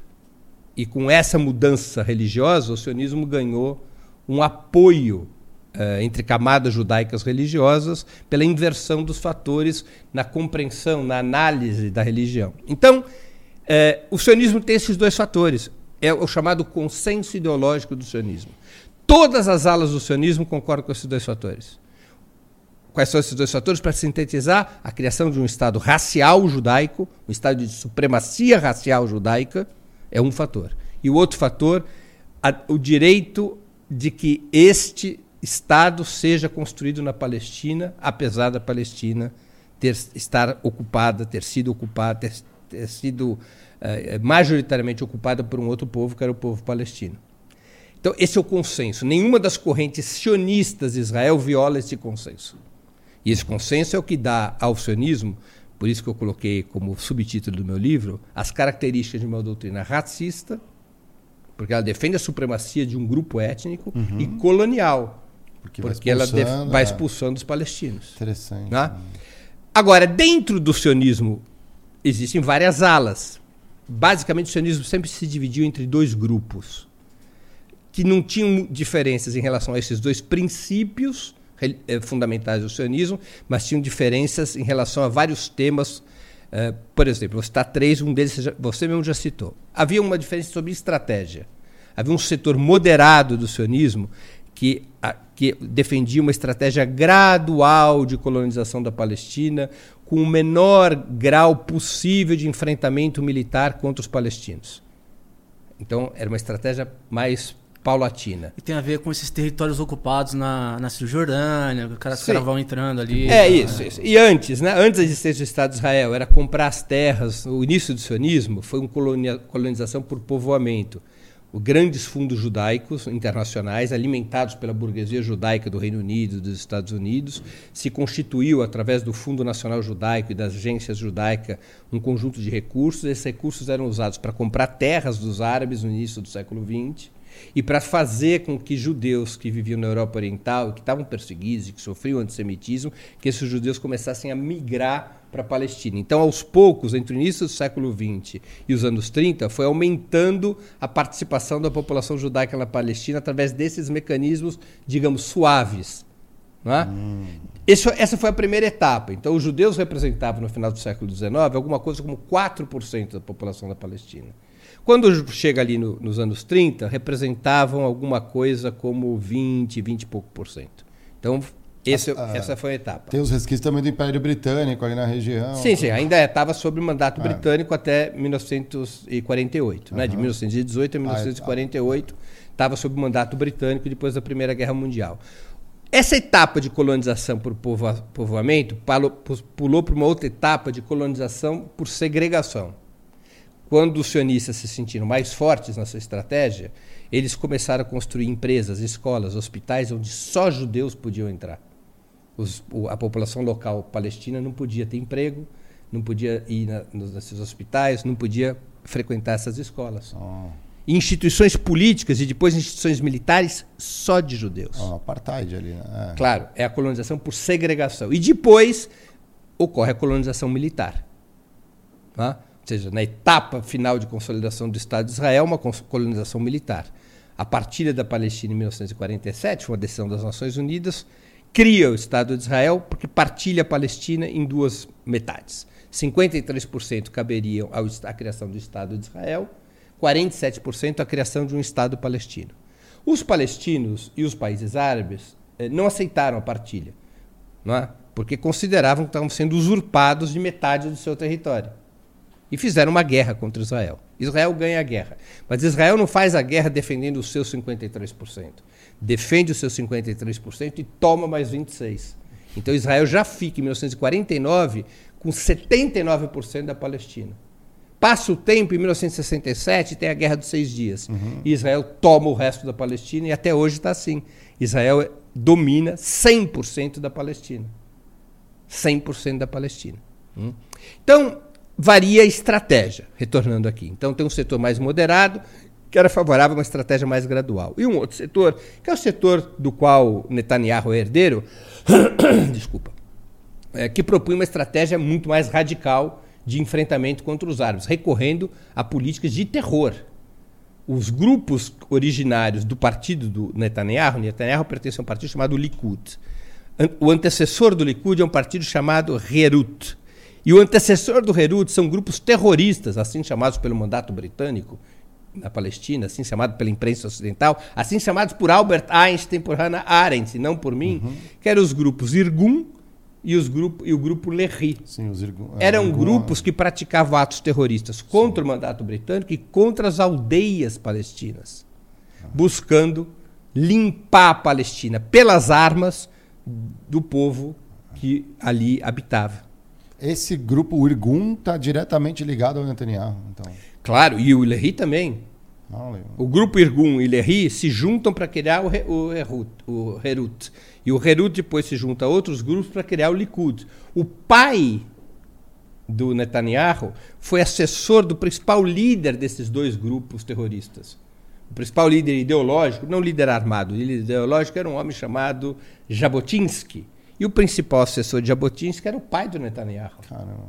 Que era defensor dessa estratégia ultra-agressiva contra os palestinos, expulsão, limpeza étnica, que acabou sendo, embora esse grupo eh, conservador somente em 77 tenha chegado ao governo de Israel, Israel, desde os anos 20 até, 1940, até 1977, foi dirigido pela ala moderada do sionismo, que era conhecida como sionismo trabalhista ou sionismo socialista embora este grupo moderado tivesse comandado a criação do Estado de Israel e comandado o próprio país até 1977, esse grupo incorporou no trato com os palestinos a estratégia, grande parte da estratégia de choque proposta pelo Irgun e pelo Lehi. Essa estratégia militar de expulsão e limpeza étnica. Somente entre 48 e 49, 750 mil palestinos foram expulsos das suas casas e das suas terras, expulsos à mão armada, sem nada, sem um troco, sem nada, sem, com a roupa do corpo. Foram expulsos da Palestina. 750 mil. como eles faziam para ocupar esses, essas áreas depois? Os grupos militares. Não, não, não. E depois, Distribuiu pra... entre os judeus. Ah. Você era um judeu que morava na Polônia e estava fugindo hum. do Holocausto, tem uma casa para você e tem uma terra para você plantar. Era a terra que pertencia ao árabe, ao palestino que ali vivia. Eu te oferecia casas a, a custo zero. Eu tenho casas para você, eu tenho terras para você. Essas casas e terras que eram dos palestinos passaram a ser dos judeus que aceitavam imigrar para a Palestina para fortalecer e constituir o Estado de Israel.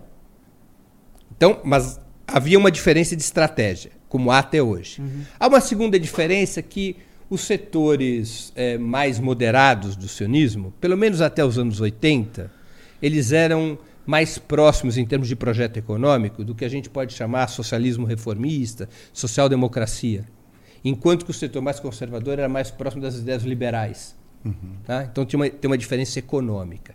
E finalmente tem uma diferença política, que você bem registrou, que é mais recente, que é esse setor conservador passou a ser abertamente autoritário e fascista. Esse setor do Netanyahu. E a reforma judicial que eles estavam querendo fazer tinha esse sentido, ou seja, esvaziar uh, o, o, papel do Poder Judiciário, controlar poderes na mão do Executivo, na mão do Primeiro-Ministro, que é o próprio Netanyahu. Você considera ele um ditador, então? O Netanyahu quer ser um ditador. Israel, o, o setor moderado, ele tampouco é democrático, porque Israel, muitos dizem, ah, é a maior democracia do Oriente Médio. Essa é outra coisa que eu busco provar no meu livro. Isso é falso. Israel é uma democracia para os judeus judeus como eu de pele branca em especial, porque há vários tipos de judeus. Ah, sim. É. Né? Eu sou um judeu askenazi. Os judeus askenazi são judeus que vêm da Europa. Né? Eles são como eu, assim, brancos, medo uhum. do sol. Esses vivem num paraíso em Israel. Se eu tivesse que escolher meramente pelo meu interesse pessoal onde viver no mundo, eu viveria em Tel Aviv. É uma maravilha para um judeu branco. Uma maravilha. Para os judeus sefaraditas, que são aqueles que vieram do norte da África, dos Tem. países árabes, uhum.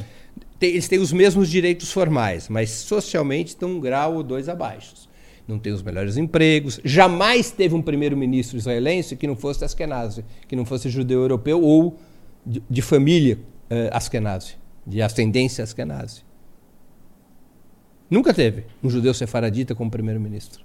Na ONU agora, né, é, Israel tentou se defender falando dos países da, do norte da África, da África Branca, né, falando assim, a, a, população, sei lá, no Marrocos tinham tantas, a população, o tamanho da população é, de judeus e foi diminuindo, né? Claro. Mas talvez a explicação não esteja justamente aí, porque eles foram migrando claro, indo para... É evidente, é evidente que essa explicação, é claro que essa explicação, exatamente. Agora, você pega os árabes israelenses, 20% da população de Israel é árabe israelense. Eles não têm os mesmos direitos que os judeus.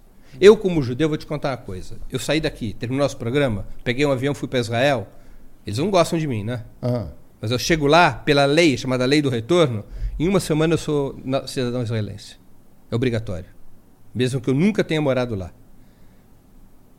Se algum descendente de uma família árabe, que tenha, árabe-palestina, que tenha vivido em Tel Aviv até 1948, pedir o direito de retorno, não tem, não pode. Não ganha nacionalidade israelense. Caramba. Olha só, árabe israelense. Outra coisa, vamos supor que eu more, que eu seja um judeu e eu more numa cidade israelense.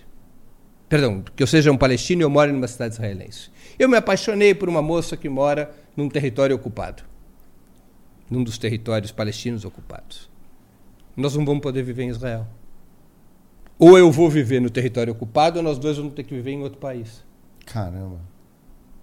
Ela não pode vir viver em Israel comigo. Os árabes que moram em Israel têm direito a voto? Tem direito a voto. Mas é minoria. Não, tem direito a voto, mas é, o direito a voto sendo uma minoria étnica, não é? Sim. E tem, tem vários problemas para votar. Que que é, eles são submetidos a leis especiais, as chamadas leis de emergência, que vêm desde o, desde o mandato britânico. Quer ver um outro exemplo? 21% são árabe, do, do, da população israelense é de árabes israelenses. Eles têm apenas 3,5% das terras. Por quê? Porque o grosso das terras em Israel é administrado até hoje pelo Fundo Nacional Judaico. O Fundo Nacional Judaico é dono de 93% das terras. Você não pode comprar a terra em Israel. Você a recebe incomodato por ser judeu. Você pode ser dono da edificação na terra. Hum. Mas a terra não. Entendi. Esse, o, o governo não diz nenhuma lei que as terras só podem ir para os judeus. Mas o Estatuto do Fundo Nacional Judaico, que é uma entidade privada, diz que só podem ser distribuídas terras para judeus. Você manobra o. Né? Ah, ah. Então, esses judeus, esses árabes israelenses, têm menos direitos que os judeus. E os palestinos dos territórios ocupados, esses não têm direito nenhum há 57 anos. Agora, em junho, completa 57 anos a guerra de seis dias. Nenhum direito. Não podem votar. Não podem. Nada. Não tem direito à escola. Não tem direito à saúde. Não tem direito a nada. É um povo, é um povo submetido à clássica situação colonial. E nos últimos 17 anos, submetidos a uma brutalização, a um processo de repressão que raras vezes a gente viu depois da Segunda Guerra. Entre 2000 e 2023, até o 7 de outubro, estou falando antes do conflito atual, uhum. mais de 11 mil civis palestinos foram mortos pelo Estado de Israel em retaliações contra ações do Hamas ou de outros grupos resistentes. Uhum. Incluindo inocentes. Né? Se você tivesse 16 ou 17 anos e fosse palestino e vivesse em Gaza, você nunca teria visto até hoje a vida além de Gaza, porque a Gaza é inteiramente murada. E Israel controla todo mundo que entra e sai. Saída para o mar? Não tem saída para o mar. Você é. pode pescar até seis milhas. É. Depois de seis milhas, você pode ser executado sumariamente. É um perigo à segurança nacional de Israel se você violar as seis milhas de proteção. Aí eu tenho uma, uma questão interessante, né? É, um pouco antes do conflito de outubro. Porque, é, como a população na faixa de Gaza vai se armando, né? o Hamas vai se armando, vai se organizando e vai. Por exemplo, a gente viu, por exemplo, a questão dos túneis e tudo mais. E eu tenho uma desconfiança, não consigo ainda fazer uma análise, por isso que é bom conversar com jornalistas, que eu adoro isso, principalmente é, de cobertura internacional, que é com a tecnologia de Israel. Israel, é, é, a gente fala muito de negócio e tudo, surge muita tecnologia. O Waze, que é um capricho, né, para quem mora em grande cidade, vem de Israel. E inúmeras outras tecnologias é, macro ou microscópicas em componentes tecnológicos satélites, segurança. A gente viu agora né, o domo de, de, de ferro né, é, bloqueando os ataques de mísseis. Eu não consigo conceber ou vislumbrar ali como o governo de Israel atual não conseguiu antecipar um ataque. Onde que o Hamas treina tiro? Nos túneis? Não dá para ver que ia explodir alguma coisa, se mobilizaram. Então a pergunta é: será que é, pegou de surpresa ou deixou pegar para poder ter retaliação? Eu fico numa dúvida muito grande. Olha, essa dúvida é totalmente legítima. Né? Todos nós, de alguma maneira, temos que carregar essa dúvida. Mas eu vou dar aqui a minha opinião a partir do que eu tenho de informação, do que eu entrevisto, do que eu vou atrás. É o gato gordo. Conhece o gato gordo? Hum. A soberba você está acostumado a ser o exército pica das galáxias, você tem o serviço de inteligência que é retratado em todos os filmes como o serviço de inteligência mais Sim. poderoso do planeta. Você pode tudo, os teus inimigos são os pobres coitados pés de chinelo. Aí você vai ficando soberbo. Ah. Aí você vai relaxando. Aí você vai perdendo a sua. Igual um lutador de. Sabe né? lutador de boxe? Mike Tyson. Uhum. É o maior exemplo. É um lutador dos anos 80. Ganhava tudo no primeiro e no segundo assalto. Não sei é. se vocês eram crianças. Sim, eu assim, ficava até de madrugada. Pô, aí ele ganhava tão fácil que a partir de um certo momento ele já não treinava direito. Ele já não balada, se preparava, já caía na balada. Neymar, Neymar, né? Já, pô, aí você é o gato gordo, ou seja, você já não está pronto mais para aquela situação. E o teu inimigo, ao contrário de tanto apanhar, ele vai melhorando seu treinamento, suas condições, mesmo naquelas circunstâncias duras da faixa de Gaza. É? Eles foram aprendendo ano após ano como fazer, a melhor maneira de fazer, as melhores técnicas para fazer, vão construindo uma capacidade de combate enquanto o gato gordo festejava e dormia. Eu tenho a convicção, e pelas reações até mesmo do governo de Israel, de que Netanyahu, no dia 7 de outubro, foi completamente pego de surpresa. E esta é a debilidade dele. Porque ele, não, ele prometeu durante todas as suas campanhas eleitorais, durante seus quase 17 anos de governo, que Netanyahu é. governa Israel desde 1996 e, é, de forma intermitente. É, né? Mas é, um, é o primeiro-ministro que mais tempo ficou no comando do governo israelense. Qual é a grande promessa do Netanyahu sempre? Segurança. Comigo os palestinos não têm vez. Mas aí tem a questão do pânico moral também, né? Por conta de atentados, homens bomba sim, sim. e tudo Sim, mais. e ele durante há provas de que houve alguma, em, algumas, em alguns momentos ele realmente quis fortalecer o Hamas, isso há 20 anos atrás. Uhum. Né? Ele quis fortalecer o Hamas para dividir os palestinos é. e para justificar a estratégia uh, dele política de se agarrar no tema da segurança, de que ele que garantiria o fim do terrorismo palestino, ele que garantiria a segurança dos judeus.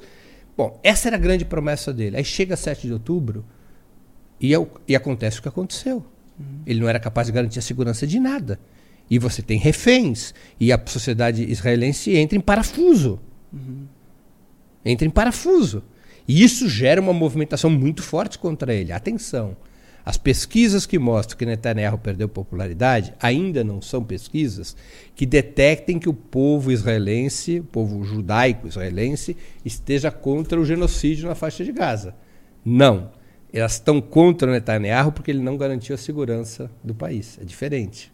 Pode transitar para um mau humor, porque começa já a afetar vários setores da sociedade israelense o, massacre que está acontecendo na faixa de Gaza, porque esse massacre ele é muito chocante para os valores tradicionais do judaísmo, sabe? Os valores humanistas, os valores democráticos. Eu fui criado nesses valores nos valores da convivência, nos valores da irmandade dos povos, uhum. nos valores da democracia, da igualdade social, da justiça, da cultura. Então, esses valores não têm nada a ver com o sionismo, e muito menos com o governo Netanyahu. Essa chacina na faixa de Gaza provoca o choque, por exemplo, o discurso recente do maior pianista vivo, do grande maestro uh, israelense, que é, é Barenboim Barenboim acabou de fazer um discurso ao receber um prêmio um tempo atrás, totalmente contrário ao comportamento do governo Netanyahu. Totalmente contrário ao massacre contra os palestinos. E a opinião pública de quem vive em Tel Aviv? Ou nas... é porque a gente começa só... a ver um pedaço da opinião pública que, veja, é, o sionismo ainda é muito forte em Israel. Uhum. Né? É, então, numa situação como essa, todos os setores do sionismo se unem na guerra o gabinete de guerra do Netanyahu tem o Netanyahu e seu principal oponente, que é um cara de centro, né? O Benny Gantz, hum. que foi um general. Está no mesmo gabinete de guerra. E Yair Lapid, outro opositor, no mesmo gabinete de guerra. Então, os partidos sionistas, há partidos não sionistas em Israel hum. também, mas eles são muito minoritários. Ah, é, os, os partidos sionistas se unem na guerra, na defesa dos dois princípios fundamentais do sionismo o Estado judaico e o direito de colonização da Palestina. Esses dois princípios em situação de guerra são defendidos por todas as alas do sionismo. Umas com uma conversa dura, como o Netanyahu, e outros com uma conversa mole, do tipo: não, o que nós queremos é só destruir com Hamas, mas a gente quer os dois Estados. Queremos que os palestinos tenham direito ao seu Estado, mas por hora a gente precisa massacrar o Hamas, e se para massacrar o Hamas a gente tiver que acertar os, os civis, paciência. Né? Então, há uma unidade sobre isso. Mas há setores da sociedade israelense, o setor judaico da sociedade israelense, que começam a se voltar contra isso.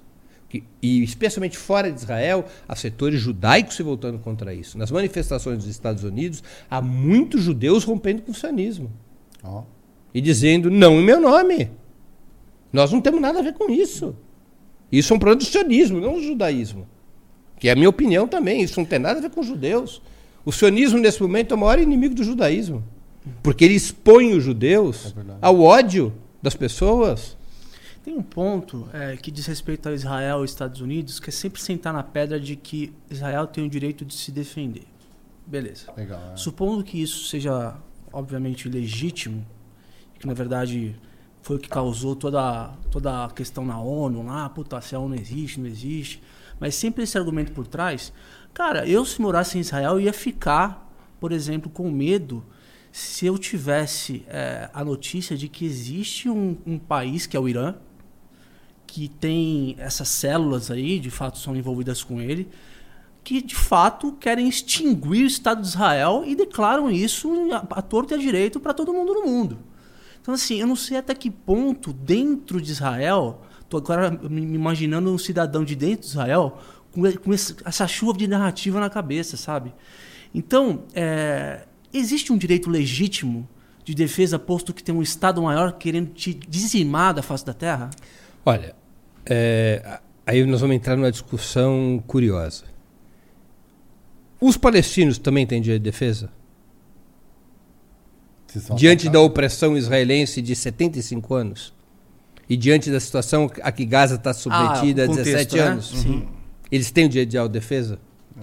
Se for justo, sim, óbvio. Né? Então, mesmo que a gente não goste do jeito que eles se autodefenderam, aquela ação do Hamas no 7 de outubro, com a morte de civis, eu acho que tem que ser feita uma investigação internacional para saber exatamente uhum. o que uhum. aconteceu no dia 7 de outubro, porque há inclusive jornais israelenses que desmentem a versão do governo. É mesmo? Ah, claro. Há investigações do Haaretz e de outros. Haaretz é um importante jornal israelense e de outros jornais que colocam em questão vários dos números do Netanyahu.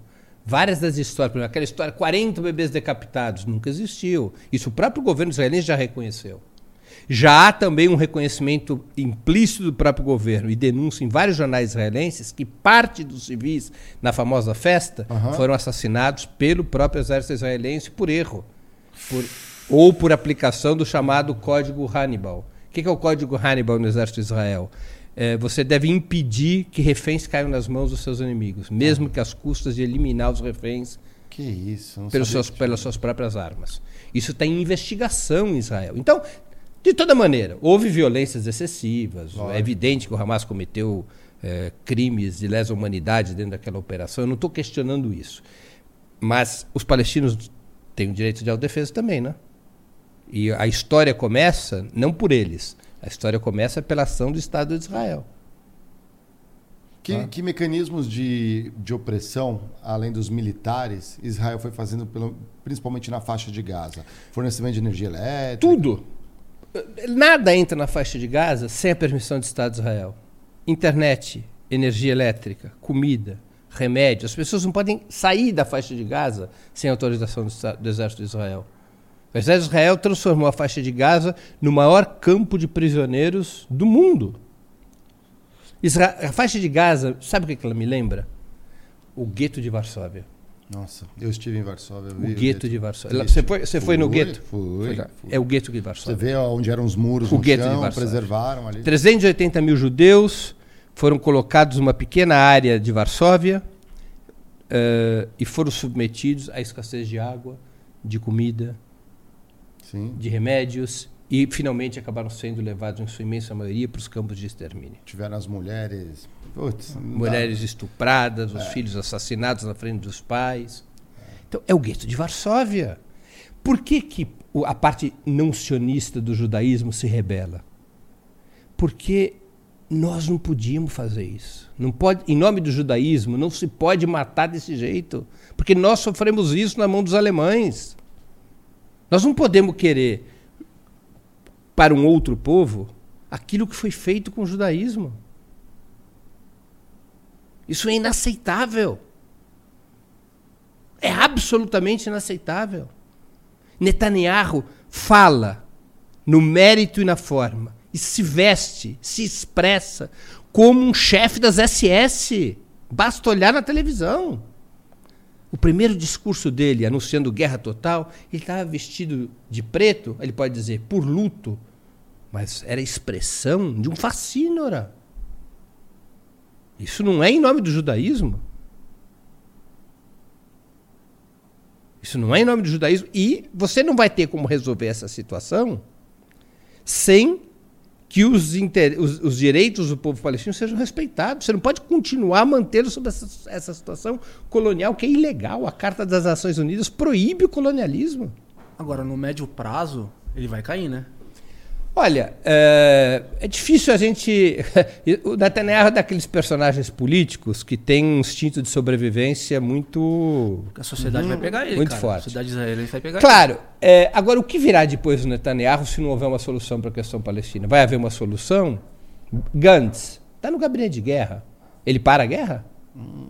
Ele resolve a questão palestina? Ele já, ele, o, o, ele, antes do governo Netanyahu, que assumiu só no ano passado, Netanyahu ganhou a eleição para esse novo período aqui só no ano passado. Havia um governo de unidade de um conjunto de forças políticas contra Netanyahu. E o que, que elas fizeram para resolver a questão palestina? Nada. Como, que é o mecanismo de, é, é, de alternância de poder é, em Israel? Pergunto porque, por exemplo, agora na Ucrânia, né, o Zelensky fala assim, é, teoricamente seriam eleições, mas como o país está em guerra, ele fala, ó, estamos em guerra, bem conveniente estar em guerra. Claro. Né? Israel é um par regime parlamentarista, uhum. você vota em listas partidárias, e quem tem a maioria no parlamento ou forma uma coalizão majoritária escolhe o primeiro-ministro. Mesmo em guerra? Mesmo em guerra. Mesmo em guerra. É assim que funciona. A coalizão do Netanyahu tem 71 deputados em 120. Então ele tem uma ampla maioria no Knesset, que é o nome do parlamento uh, israelense. É. A queda imediata do, do Netanyahu pode vir a acontecer nas próximas semanas por conta da extremíssima direita e não por conta da oposição a ele.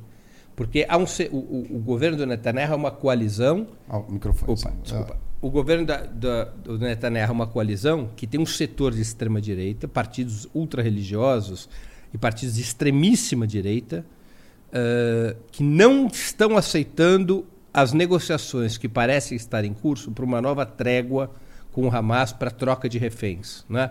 O Hamas libertaria mais os reféns que ainda tem sob seu controle em troca da libertação de prisioneiros palestinos em Israel que vivem uma situação também de refém porque eles não têm condenação né? Eles estão presos por ordem administrativa, são reféns do Estado. Né? Uhum. Os, os, israelenses que estão ali na, na, na, faixa de Gaza são reféns de uma força uh, insurgente e os outros são reféns do Estado. São reféns, na minha opinião, são reféns dos dois lados.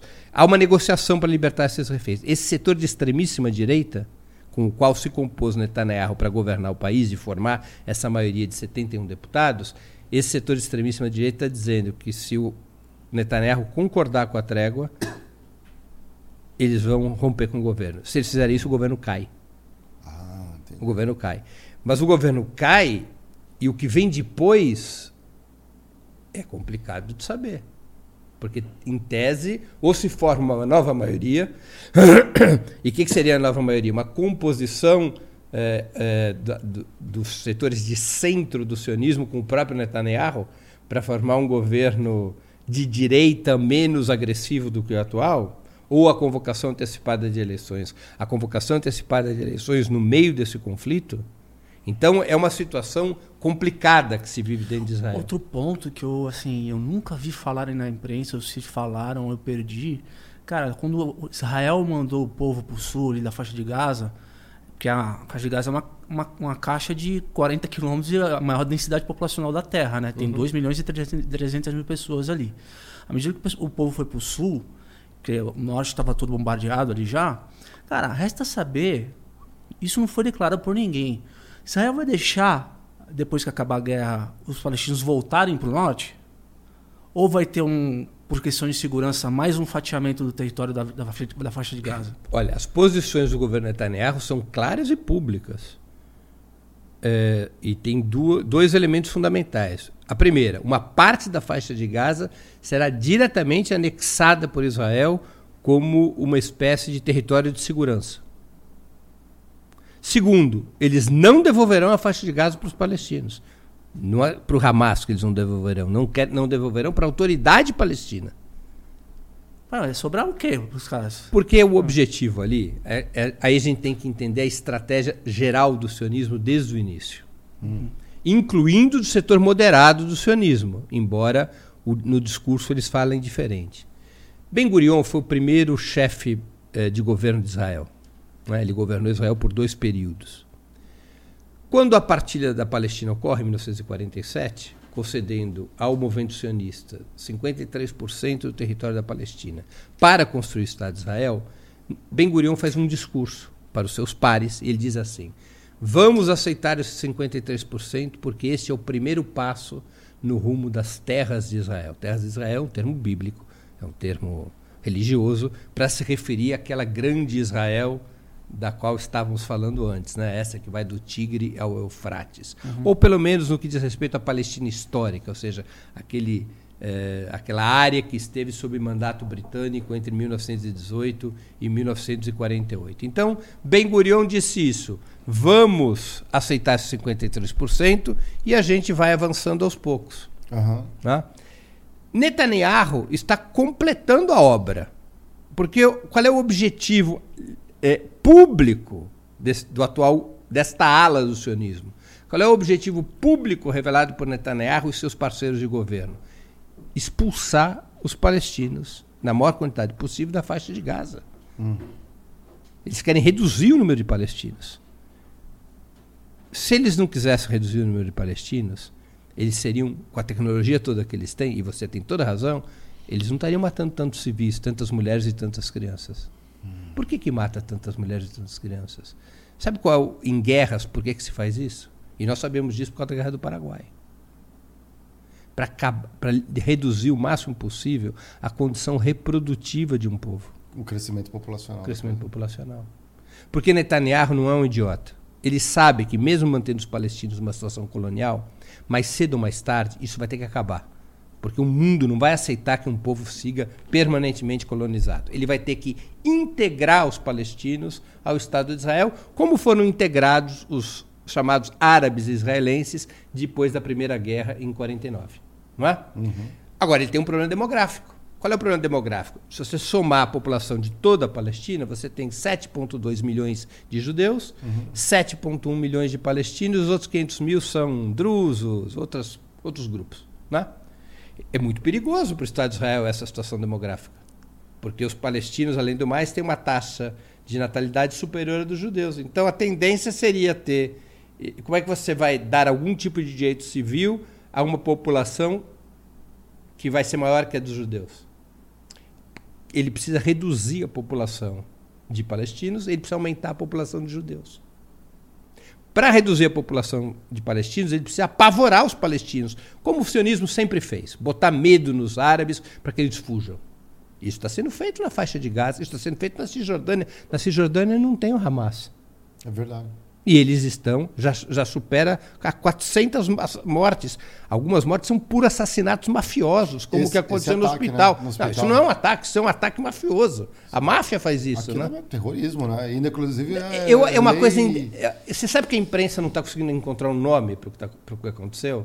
Porque isso não existe em guerra. Sim, não existe, não é proibido, né? Não, ninguém faz né? isso. Você tem, o, está ferido, ele está fora de combate. Isso. É. Então ele se disfarça soldados do exército israelense com ordens superiores, incluindo ordens do Serviço Interno de Segurança de Israel, que é o Shin Bet, se disfarçam de médicos e assassinam, dormindo, três feridos palestinos. Eu não sou especialista em guerra, mas se não me engano, isso é, é um perigo enorme, porque ao se disfarçar de médico, aí você começa a ter uma desconfiança, inclusive, das pessoas que não. trabalham no setor de saúde. Né? Violou a Convenção de Genebra abertamente. É um assassinato a sangue frio, isso não tem a ver com guerra. Não é? Isso não tem a ver com guerra. Então, essa situação, é tocar pavor nos palestinos para que a maior parte de palestinos saia de Israel, saia da, do, dos territórios eh, que Israel deseja ter sob seu controle. Saiam da Palestina histórica, saiam dos, seus, dos próprios territórios determinados pelas Nações Unidas em uma série de resoluções como territórios nos quais, sobre os quais deveria se construir o, o Estado palestino. O problema é que saiam, é, é, sair é um verbo transitivo, né? Sair para onde? Porque o Egito falou que não vai receber ninguém, então, cara. esse é o drama. Quer dizer, Israel quer criar uma situação dramática para que em algum momento seja resolvido o problema da saída dos palestinos, como aconteceu no passado. Uhum. Ou seja, que o Egito, por exemplo, receba dos Estados Unidos uma oferta. 40 bilhões de dólares no bolso e em troca o Egito recebe um milhão de palestinos. Pode ser isso, né? Isso já foi ventilado, não estou inventando. Né? Uh, e a mesma coisa com a Cisjordânia. A mesma coisa com a Cisjordânia. Israel precisa reduzir o número de palestinos em uns 2 milhões dos atuais 7. E precisa aumentar o número de judeus. Isso significa fortalecer a imigração judaica para Israel. Para poder ter um, um bônus demográfico que proteja o Estado racista. Ou seja, você tem que ter uma maioria judaica no Estado sionista para ter segurança de que você não vá perder o, o, a, o, controle, não vai acontecer com Israel o que aconteceu com a África do Sul. Por que, que se dissolve o regime do apartheid na África do Sul? Porque na hora que você determina que vai haver um homem, uma mulher, um voto, e que os negros poderiam votar, e os negros eram a maioria, acabou o regime dos boeres. A minoria branca não tinha mais como se manter no governo. Então a democracia, mesmo essa democracia liberal, meio, uhum. meio insossa que se tem pelo mundo, uhum. ela é antagônica ao, a regimes racistas. Porque se você não tem maioria demográfica, você vai ser afastado do governo. Então, eu não tenho nenhuma dúvida, e não é uma análise minha. Essas declarações, Netanyahu, eh, Ben-Gvir e os outros ministros faz, dão todos os dias de que o objetivo deles, eles jamais haverá um Estado palestino, que Gaza não voltará ao controle palestino e que a solução é, estrutural para o problema é reduzir o número de palestinos nos, nos, territórios que Israel almeja ter sob controle. Tem um embrólio maior, né, que é o apoio internacional de Israel, principalmente Estados Unidos. A gente acha, pelo menos é muito curioso você ver, por exemplo, o Catar aliado uh, e ao mesmo tempo tentando mediar alguma coisa ali. Você tem o Líbano com Hezbollah, só um, Egito. só um parênteses do Catar, ah. tem uma coisa bizarra acontecendo no Catar, né? Porque o Catar, ele. ele, ele o, o, o, líder do Hamas, supremo do Hamas. Isso, é. O cara, o cara dorme e mora no Catar. Né? o Catar cedia a maior base americana, literal americana do Oriente Médio. O Catar acabou de sediar a Copa do Mundo. E, cara, assim, o Irã tem um cônsul lá no Catar também que, puta, conversa com o Emir do Catar lá.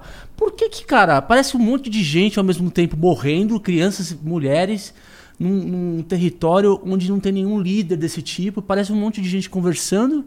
Tipo, é, conversa de gente rico aí pra caralho. É, que, jogando gamão do mundo. Jogando gamão no, no mundo, enquanto tem um monte de gente morrendo, cara. Então, essa, essa é uma característica brutal das guerras, né? Tinha um, tinha um comentarista de futebol no Brasil nos anos 50 que, que faz, tinha uma frase que podia ser aplicada às guerras. Ele dizia assim: o pênalti é uma coisa tão importante que devia ser batida pelo presidente do clube, né? então, aplica isso à guerra. A guerra é um negócio tão brutal que devia ser travada diretamente por quem manda começar a guerra, né? Uhum. E não pelos pobres coitados que morrem nas guerras. Isso é uma característica de todas as guerras. Exato, exato. Né? Sim, é uma, uma a guerra ela mobiliza as populações, mobiliza os povos no enfrentamento e esses enfrentamentos são sanguinários. É né? o é Agora, o problema é que todo mundo sabe disso. É que você tem que resolver o contexto. Sempre é o problema da história. Sempre é o problema do contexto. Qual é o problema que leva ao conflito atual? O problema que leva ao conflito atual é uma situação específica, não resolvida uma situação colonial. Um povo submetido ao colonialismo tem direito de se rebelar? Pela Carta das Nações Unidas, sim. Inclusive pela insurgência, pela luta armada e pela guerra de libertação. Porque o colonialismo é expressamente proibido pelas Nações Unidas. O Estado de Israel é o último Estado colonial do mundo. Não tem outra situação colonial. É a última. Não tem outra. Bom, as Nações Unidas já tomaram, já adotaram várias resoluções algumas delas bastante moderadas, para que Israel devolva parte dos territórios para os palestinos poderem construir seu Estado. Os palestinos, ou pelo menos as forças principais eh, do povo palestino, aceitaram essa fórmula de construir seu Estado num pedaço muito menor de território do que aquele que estava designado em 47. Aceitaram construir seu, seu, o Estado palestino em 21% do território da Palestina e não mais em 43, nos acordos de Oslo. As principais, as principais organizações palestinas depuseram armas, reconheceram o Estado de Israel. E o que, que aconteceu? Israel, com governos moderados ou governos radicais como o de Netanyahu, com os trabalhistas ou com os ultraconservadores, estimulou a colonização judaica nos territórios ocupados. Porque o que, que fez os acordos de Oslo? Isso é importantíssimo. Os acordos de Oslo eles são uma bizarrice. Hum. Eles dividem os territórios ocupados em três áreas. Territórios palestinos, aqueles territórios que estão determinados pela Resolução 242 da ONU de 1967, que teve o voto dos Estados Unidos e de Israel. Israel votou a favor dessa resolução e nunca cumpriu. Então essa resolução, ela reconhecia como territórios palestinos 21% da Palestina histórica. É, a ONU aceitava que as terras que Israel conquista dos palestinos em 49, quando sobe de 53 para 79% o domínio territorial, que esse crescimento territorial israelense era legítimo, porque não foi Israel que começou a guerra, quem tinha começado a guerra foram os países árabes e os palestinos. Então a ONU aceita que Israel já pule de 53 para 79. Os palestinos, nos acordos de Oslo, aceitam os 21%.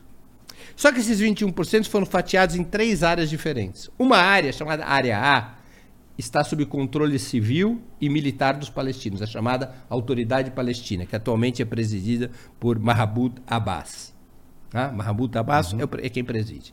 Esses, essa área A não tem território contínuo. Não é só que não tem território contínuo entre a Cisjordânia e Gaza. Na Cisjordânia, são 167 enclaves palestinos. Ah. Que, que não tem continuidade territorial entre si. A área B é sob controle civil da autoridade palestina, mas controle militar de Israel. E a área C, desses 21%, é controle civil e militar de Israel. O que, que fizeram os governos sionistas, um depois do outro, incluindo os governos trabalhistas, os governos do setor moderado do sionismo? Foram incentivando colonos judeus a, a, e, e, a, e incentivar a criação de assentamentos judaicos entre esses enclaves, nas áreas entre os enclaves palestinos. São 750 mil judeus, colonos judeus, morando em 230 assentamentos nos territórios palestinos ocupados, incluindo Jerusalém Oriental. Caramba. Então, criou uma situação na qual os acordos de Oslo não poderiam levar à criação do Estado palestino. Porque que Estado é esse que, além de ter a separação territorial entre a Cisjordânia e a faixa de Gaza, não tem território contínuo na própria Cisjordânia? Os palestinos se revoltaram contra isso, começaram a se revoltar contra isso. Vou te dizer uma coisa: o Hamas ganha as eleições palestinas, as eleições do Conselho Legislativo Palestino em 2006. Foi feito um acordo de paz para acabar com a segunda intifada. Intifada é uma palavra em árabe para rebelião. Teve uma primeira rebelião nos anos 80, uma rebelião que foi é, prévia aos acordos de Oslo. No final dos anos 80, você teve uma rebelião, uma primeira intifada, que foi um dos fatores que levou Israel a fazer as supostas concessões dos acordos de Oslo. Também teve peso a pressão internacional.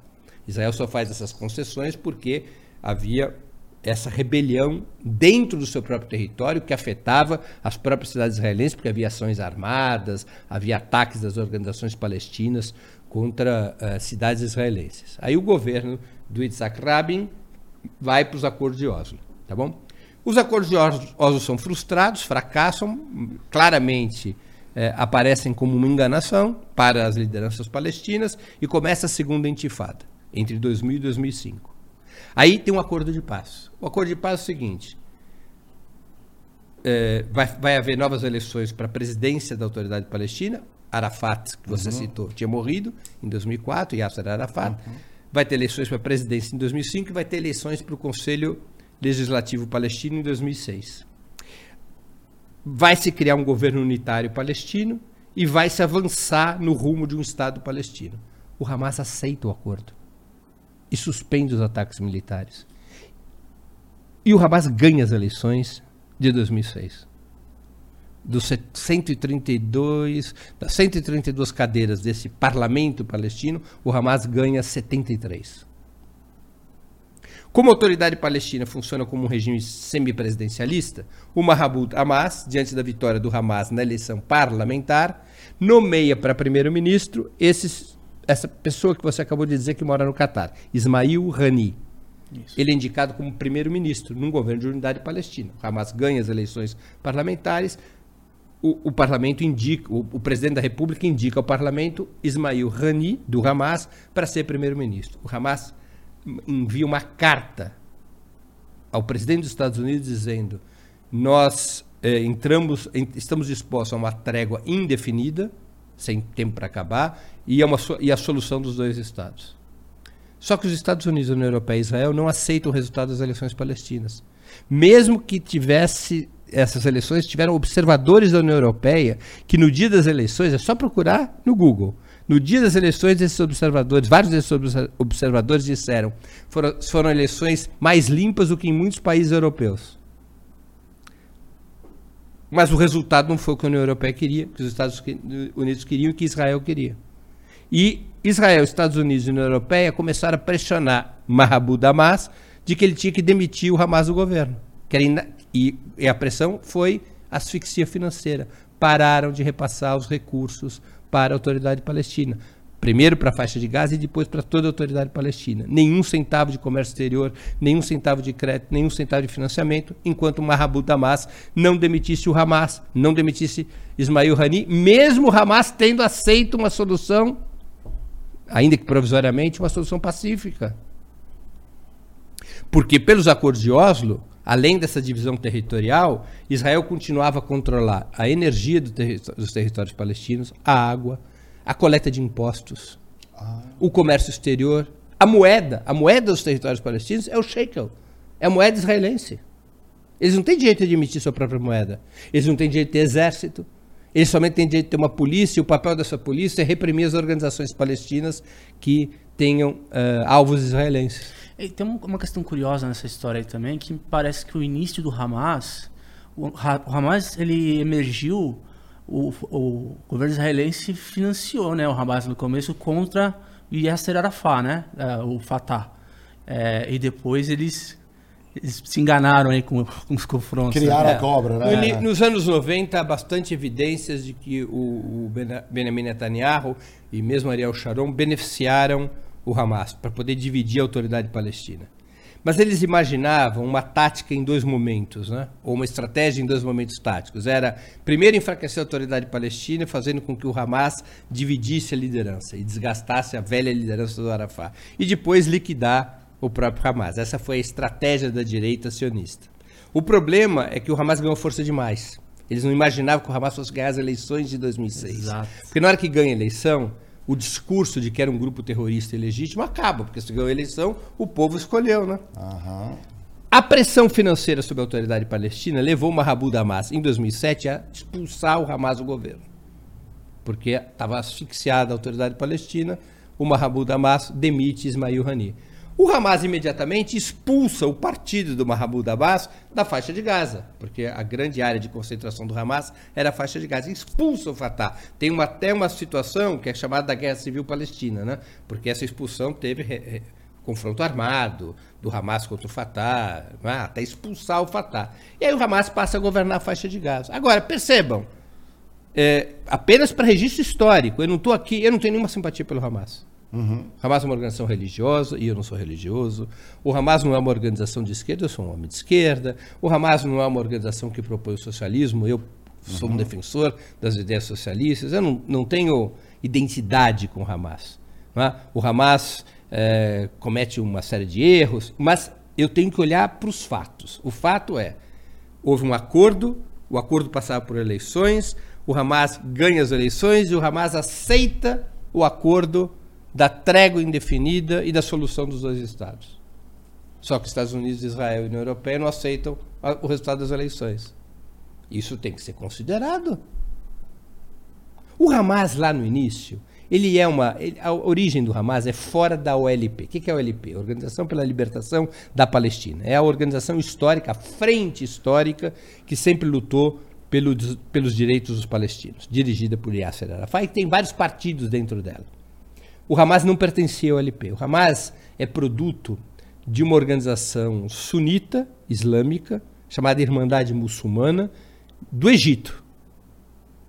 Mas lembremos que durante muitos anos, entre 67 e 1993, são 26 anos, a faixa de Gaza ficou sob controle egípcio.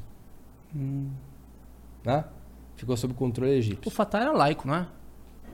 Perdão, eu o, o, tempo. Ah, ficou sob controle egípcio, entre 1949 e 1967, ficou sob controle egípcio. Né? Então você tem aí 19 anos de controle egípcio. Então, é, há uma relação, essa organização, a Irmandade Muçulmana, uhum. uh, da orga os seguidores da Irmandade Muçulmana, que eram da faixa de Gaza, criam o Hamas em 1988. Entendi. Mas teve a parte do Fatah na época que era, era uma perspectiva assim como o Iraque, era uma corrente é. laica, né? É uma corrente laica. O Fatah historicamente é uma corrente laica, Yasser Arafat não era um homem religioso. Uhum. Isso incomodava é. também Israel na época, né? Sim, o Fatah o, o, o, que incomodava Israel é sempre qualquer perspectiva de não controlar toda a Palestina. Né? Então, Arafat era o grande inimigo de Israel. Uhum. Uh, e a gente também tem que compreender o contexto da Guerra Fria, né? Quer dizer, Estados Unidos apoiava Israel, a União Soviética apoiava o LP, então também tem esse, esse contexto, né? Uhum. Uh, e você tem essa situação, quer dizer, o Hamas vem de uma origem religiosa, lá atrás ele tem documentos fundacionais que são horrorosos, hum. mas são é, documentos de 1988. O Hamas tem muitos outros documentos depois daquilo, que também tem que ser interpretados, mesmo que para criticar o Hamas. Uhum. Novamente aquela história do início da nossa conversa, né? isenção, objetividade. Então você não pode atacar uma organização pelo que ela defendia em 1988. Você tem que fazer uma apuração de como que ela evoluiu. Então, o Hamas, uh, eu, tive a oportunidade no meu programa, uh, no Opera Mundi, de entrevistar o Osama Hamdan. O Osama Hamdan é um dirigente do Hamas. A entrevista foi em inglês, mas com legendas em português. E ele, uh, em nenhum momento, repete o que estava nesses documentos de 88. Ele diz muito claramente: eu não, meus, os judeus não são meus inimigos. Meu inimigo é o regime colonial sionista. Ah.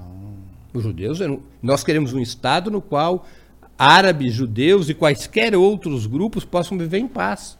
Enquanto existir o regime colonial sionista, a paz não é possível. Eles dizem que o, o, muita gente que defende aí os ataques de Israel é, comentam que é, no fundo, os interesses palestinos ali é acabar com o povo de Israel. Não seria um engodo, isso é, né? Isso é propaganda, isso não é verdadeiro. Isso não é verdadeiro. Isso é pura propaganda. Isso é pura propaganda. Claro que você pode ter doidos. Sim. Doidos você vai ter em qualquer uhum. coletivo. É. Agora, as organizações principais da resistência palestina, incluindo o Hamas, não propõem isso, ou pelo menos não propõem isso nos últimos 35 anos. Eles baixaram as armas nos acordos de Oslo.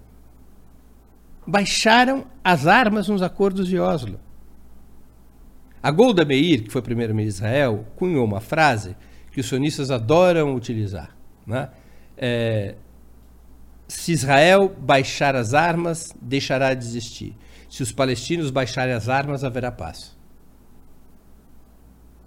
Quer dizer, Israel não era uma força agressiva. A força agressiva seriam os palestinos. Bom, os palestinos baixaram as armas com os acordos de Oslo. E o que aconteceu? 750 mil colonos judeus nos territórios palestinos, estimulados e financiados pelo governo. Eu fui a esses, a esses assentamentos judeus. Você acha que são assentamentos como os do MST aqui no Brasil? Não, são condomínios de alto luxo. São, é como se fossem Alphaville. Financiados pelo Estado de Israel, porque a maior parte dos colonos são religiosos, que é a maneira do Estado do sionismo político manter sua relação com o sionismo religioso.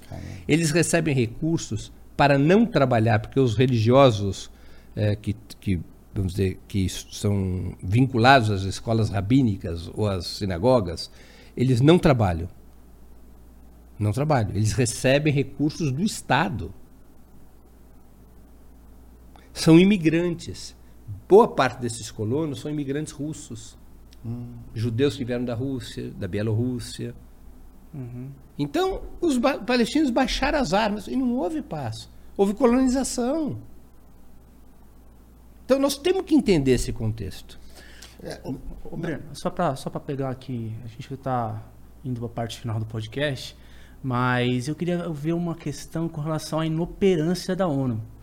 Porque o Brasil ele jogou uma resolução negociada com, com os membros do Conselho de Segurança e que no final foi vetada pelos Estados Unidos, ressoando uh, como aliado de Israel, né? Você acha que aí tem poder, é poder econômico, poder político? Porque, assim, uma concordância de um órgão inteiro da ONU, sem sem a concordância de um membro, que é os Estados Unidos, cara, deixou inviável a digamos, a resolução mais, via, a, mais digamos, ponderada que se encontrava naquele momento. O que, que tem, o que, que tem por trás disso? Olha, é, eu, eu, me perdoe se minha resposta te frustrar, mas eu duvido que tenha como ser diferente. Sabe por quê? A ONU não é um governo mundial. A ONU é uma articulação de todos os países, comandada pelo grupo de países que ganha a Segunda Guerra. A única maneira de você dar estabilidade para esse acordo é o direito de veto. Porque senão você vai para a Assembleia Geral das Nações Unidas e como é que faz? A China vai ter o mesmo direito de voto que as Ilhas Seychelles? Os Estados Unidos vão ter o mesmo direito de voto do que a Bolívia? Como é que os países com maior população, vou usar o critério populacional, vão ter o mesmo voto que tem os pequenos países? Então, o mecanismo de equilíbrio é o direito de veto. O problema não está na ONU. A ONU é o que é. Ela não é um governo mundial. Eu não sei se nós temos condições, certamente não hoje e não a médio prazo, de um dia ter um governo mundial. É? O que é um governo mundial? Que tem a força militar própria para impor decisões. É isso que é governo mundial. Uhum. É? Mas acaba que ela não atinge claro. é o que se propõe, é inoperante. Né? Claro, é. é verdade, porque como ela, ela, é apenas uma articulação que reflete uh, os desejos e as posições dos Estados nacionais, quando não há acordo entre os Estados nacionais, ela fica inoperante. Ela ficou inoperante desde a hora que foi fundada a ONU. Porque a ONU de decidiu, a ONU decidiu no seu primeiro ano de vida, nos seus primeiros anos de vida, decidiu a partilha da Palestina, não foi? Que a gente aqui conversou. O que, que a partilha da Palestina dizia? 53% para Israel, 47% para um futuro Estado palestino.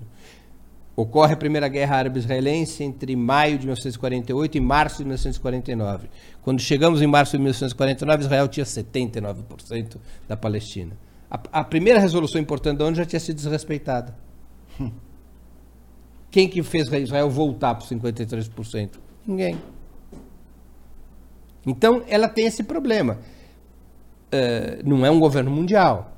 Então, essa é uma equação complexa de resolver que não tem a ver com a ONU, tem a ver com o papel que os Estados Unidos jogam no mundo. Eu Porque sei. os Estados Unidos poderiam deter o que está acontecendo assim. É, a farsa do Golfo, né? Claro. O que, que acontece? Os Estados Unidos têm em Israel uma cabeça de ponte no Oriente Médio importante. Como disse um dia, uh, acho que a frase do Ronald Reagan, uh, é o maior porta-aviões que os Estados Unidos têm no exterior, sem um único soldado americano. Hum. Né?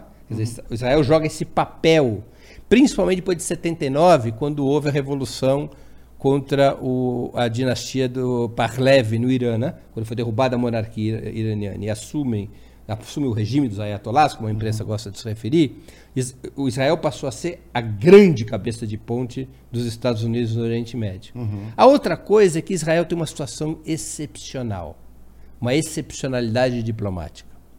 Israel interfere na vida política dos Estados Unidos, como interfere na nossa. Uhum. Não é o normal de acontecer, né? Os Estados Unidos, nós vivemos num mundo, na minha opinião, existe um sistema imperialista comandado pelos Estados Unidos.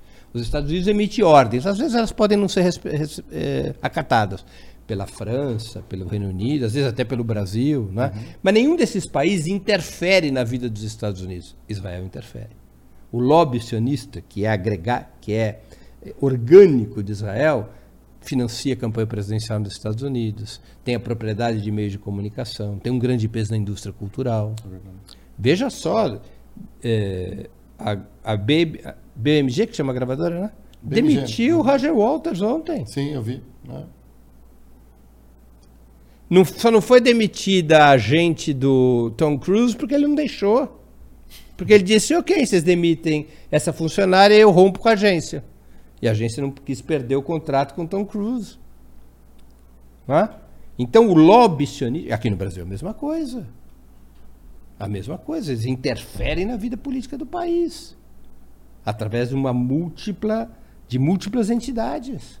Confederação Israelita do Brasil, eh, Stand, by, eh, Stand With Us, que é uma organização sionista norte-americana, com uma sucursal brasileira que é presidida por um ex-oficial do exército israelense, embora ele seja brasileiro. Então, eles têm recursos financeiros. Acabaram de levar oito magistrados e desembargadores brasileiros para Israel. Tudo pago. Maior regabof. Classe executiva, primeira classe, é, hotel 15 estrelas, para conversar com o governo israelense, com o poder judiciário israelense, para aclarar a versão israelense sobre o que acontece na faixa de Gaza. Eu pergunto, que diabos que a justiça brasileira tem a ver com o que acontece na faixa de Gaza? Eles vão decidir alguma coisa sobre a faixa de Gaza? Hum. Não, isso é uma maneira de tentar subornar as instituições brasileiras. Para quando aparecerem casos da CONIB nas instâncias judiciais, eles tenham amigos. Eles fazem a mesma coisa com a imprensa. A mesma coisa eles fazem com os parlamentares. A mesma coisa fazem com integrantes do governo. É um lobby muito poderoso. Muito poderoso. Já tentaram corromper o Opera Mundi de alguma forma? Já. É. Já. Em 2013, ah. eu estava na sede do Ópera e apareceu, sem avisar, o cônsul de Israel. Maluco. Uhum. Nós estávamos cobrindo, sempre uma cobertura crítica, isenta, mas crítica. O cônsul chegou lá e disse assim: uh, não estou de acordo com a cobertura de vocês, eu quero conversar com o Breno, que é o diretor de editorial do Ópera.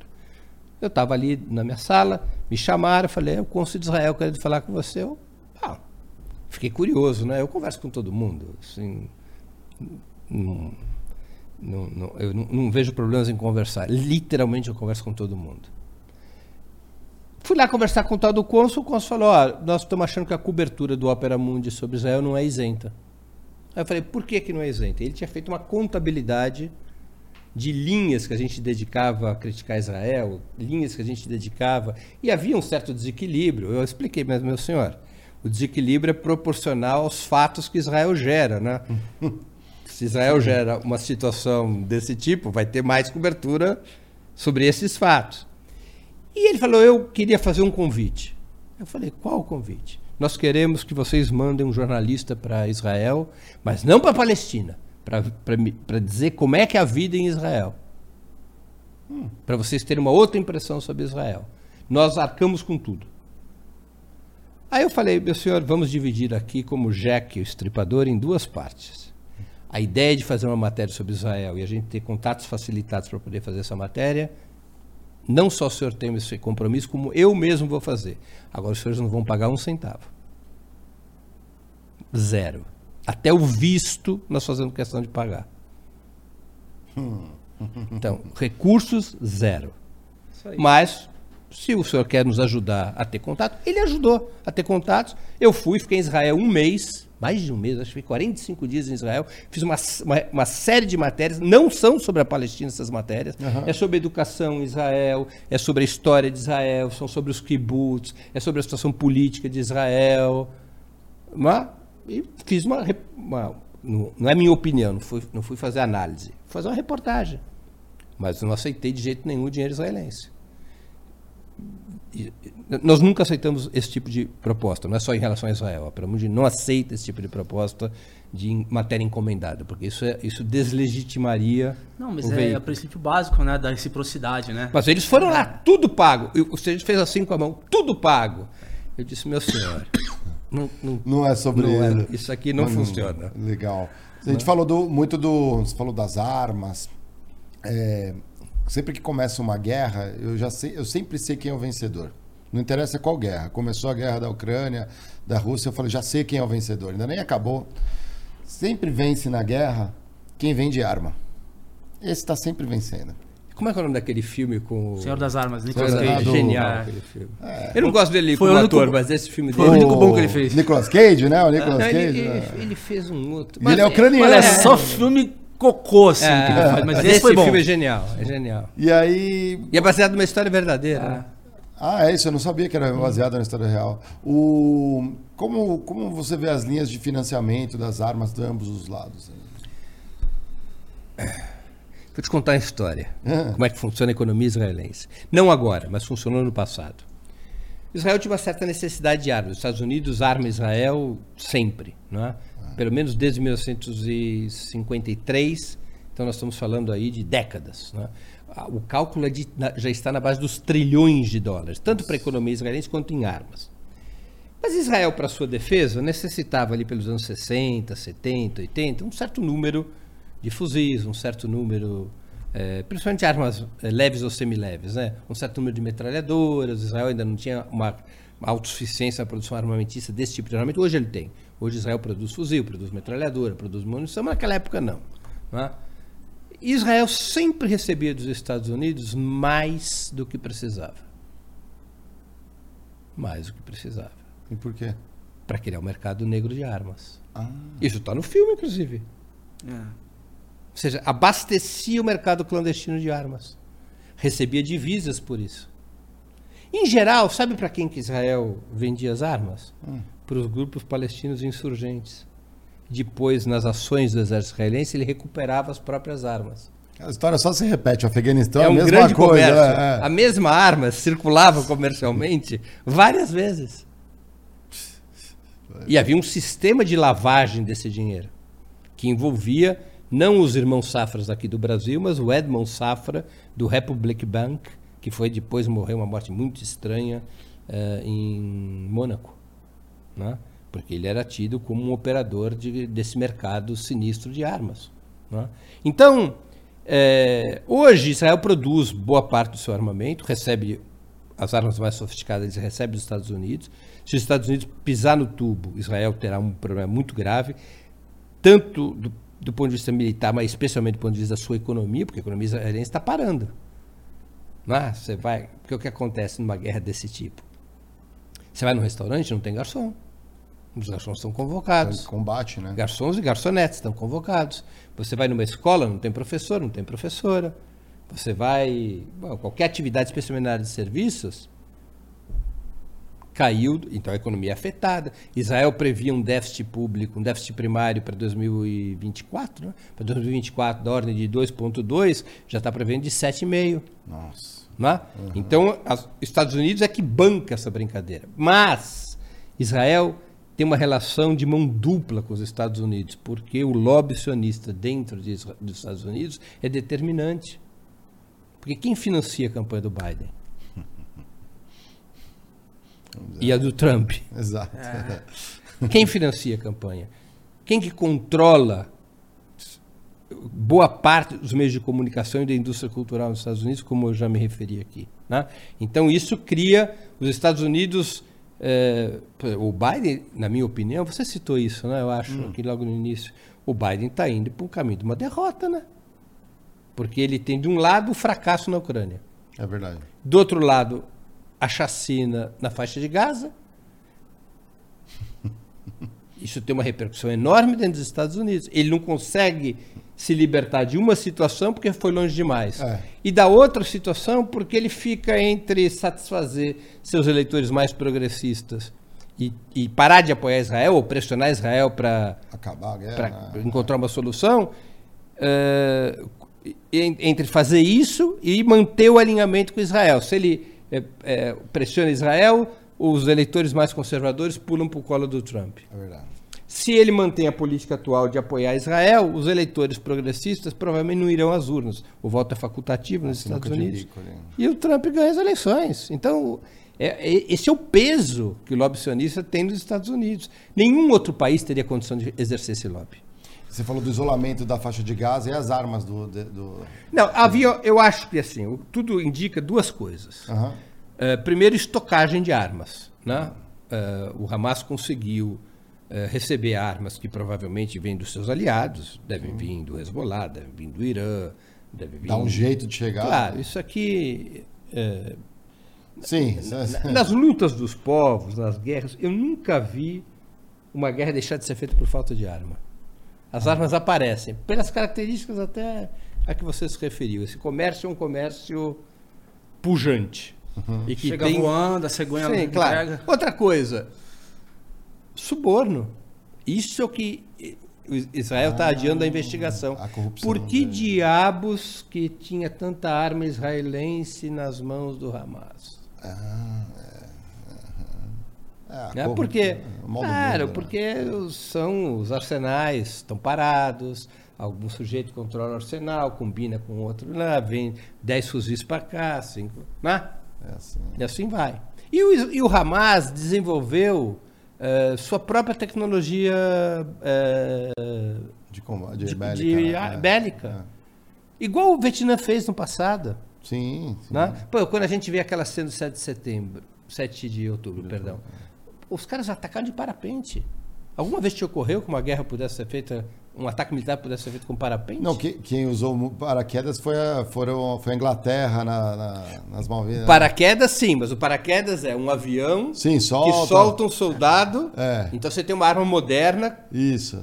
O parapente não. Foi parapente leve, né? Foi de ultra leve. É, são. Cara, foi muito Não, é que assim, ó, é, é, os caras não imaginavam. É um improviso, porque né, também, Rolou, é. rolou drone, né? Rolou drone que é, os caras bombardearam uma, uma, uma torre do, do domo ali. E aí ficaram sem radar. Eu, puta, Claro, então é uma. Isso daqui. é, porque o problema das armas é um problema complexo. E o problema militar a gente tem que olhar com mais cuidado. Às vezes, um país tem uma derrota militar, mas essa derrota militar produz uma vitória política e essa vitória política supera a derrota militar. Vou dar um exemplo: Vietnã. No Vietnã, em 1968, os vietnamitas desfecham a chamada ofensiva do Tet. Tet é o ano novo vietnamita. Eles atacam mais de 140 alvos norte-americanos e sul-vietnamitas numa mesma noite. A reação norte-americana e dos seus aliados sul-vietnamitas foi brutal. Os vietnamitas foram massacrados. Parecia que os Estados Unidos tinham vencido aquela situação e que a guerra do Vietnã acabaria com o triunfo norte-americano. No entanto, aquilo que os vietnamitas fizeram, a ofensiva do Tet, espalhou entre os soldados americanos o terror, É. o medo. É a partir dali que a gente começa a ter os grandes filmes de guerra norte-americano, mostrando como os soldados tinham medo, os soldados eh, passam a se drogar, os soldados se desesperam, se desorganizam no seu âmago o exército dos Estados Unidos, o O exército que, que eu Vietnã fazendo do aqui, né? Ao mesmo tempo quebra o mito da invulnerabilidade e da invencibilidade de um exército tão poderoso quanto o exército norte-americano, porque na ofensiva do Tet, embora ela tenha sido rechaçada, os vietnamitas chegaram inclusive à embaixada norte-americana em Saigon, atual Ho Chi Minh, no sul do país. Então, foi uma derrota militar, porque o- a ofensiva do Tet não conseguiu manter posições. Os Estados Unidos expulsam os vietnamitas daquelas posições. Muitos vietnamitas morrem, mas quebra a coluna vertebral dos Estados Unidos. Quer um outro exemplo? África do Sul, que a gente estava conversando aqui. Muitas vezes conta uma história sobre a África do Sul que é incompleta.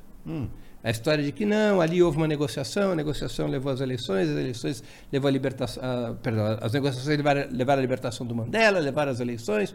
Não, o problema todo começa na África do Sul, o processo de fim do apartheid, com uma derrota militar de um exército que parecia invencível, que era a África do Sul. A África do Sul apoiava uma, um, o- o- a UNITA, que era um, na Guerra Civil Angolana. A UNITA era apoiada pelos Estados Unidos e pela África do Sul. Contra o MPLA que governava Angola, que era de esquerda, apoiado pela União Soviética e por Cuba. Cuba manda soldados para lutar ao lado do MPLA. Num certo momento, a África do Sul fecha um ataque sobre posições do MPLA numa cidadezinha chamada Cuito Canavale. O exército sul-africano, inclusive, suspeitava que eles tivessem bomba atômica. Era um exército tão poderoso quanto o de Israel. Nessa pequena cidade, nessa batalha, desse exército que parecia invencível, que se ganhasse Cuito Canavale poderia avançar Na África. na- pela África, pela Angola, os cubanos derrotam o exército da África do Sul e rechaçam a ofensiva sul-africana. Então, o poderio todo da África do Sul é começado, começa a se colocar em questão, começa a ser colocado em questão pelos próprios sul-africanos. Nós não temos invulnerabilidade militar. Nós somos mais poderosos, mas nós não temos invu- invulnerabilidade. É melhor a gente sair dessa situação de outro jeito, senão nós vamos sair expulsos militarmente. Aqui vai haver uma revolução, como aconteceu em Angola e em Moçambique. E aí começam as negociações. Né? Então, essa coisa militar a gente tem que analisar sempre, é aquela história do início da nossa conversa, sempre dentro do contexto, sempre dentro do processo histórico, senão a nossa análise é uma análise eh, falha, né? uma análise incompleta. Como você vê a, a diplomacia brasileira nesse conflito agora, Israel? Acho que vai bem eh, no que diz respeito à declaração de intenções, especialmente o presidente Lula, mais do que a diplomacia brasileira. Acho que o presidente Lula, as suas declarações são corretas, a identificação. eh, o presidente Lula condenou as ações do Hamas, mas deixou muito caracterizado que Israel comete terrorismo de Estado, apoiou a, a petição da África do Sul acusando uh, o Estado de é. Israel de, de, de, por crime de genocídio.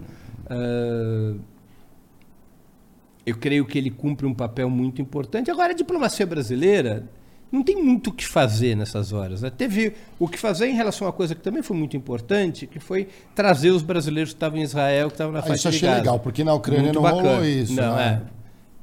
Então essa operação foi, foi bem bacana, foi é. um sucesso da diplomacia. Agora, é. tem certos assuntos no mundo que, que não está na divisão em que o Brasil participa, né? É. Conflitos como Rússia e Ucrânia, ou conflitos como o, esse da Palestina, eles estão num outro, no, no, grupo de países que tem poder militar. Não se resolve por soft power essas situações. Porque alguém, quando se chegar a uma decisão sobre o que fazer, chegar a um consenso, alguém vai ter que ter força militar para impor a solução. Né? Uhum. Isso não é na conversa que isso resolve. Uhum. Ou seja, na hora que chegar uma decisão, vai ter o Estado palestino e o Estado de Israel disser não, ou vai ter os dois Estados e parte da resistência palestina disser não, alguém vai ter que impor a solução se houver um acordo, não é? Estou aqui hipoteticamente me referindo. Uhum. Então, que, quais são os países que têm força para fazer? São poucos. No limite, no limite, no limite, no caso do Oriente Médio, é Estados Unidos e Rússia. E China, secundariamente. Então, o Brasil não tem muito o que fazer. Né? Ou seja, eu acho que o Brasil tem um papel, e poderia ter um papel até maior, uhum. é, no sentido de Uh, a tradição diplomática sempre foi pacifista. Não, né? e eu acho que o Brasil, e nisso o presidente Lula vai bem, mas eu acho que podia ser amplificado. Que é vocalizar a denúncia ao que está acontecendo com o povo palestino na faixa de Gaza.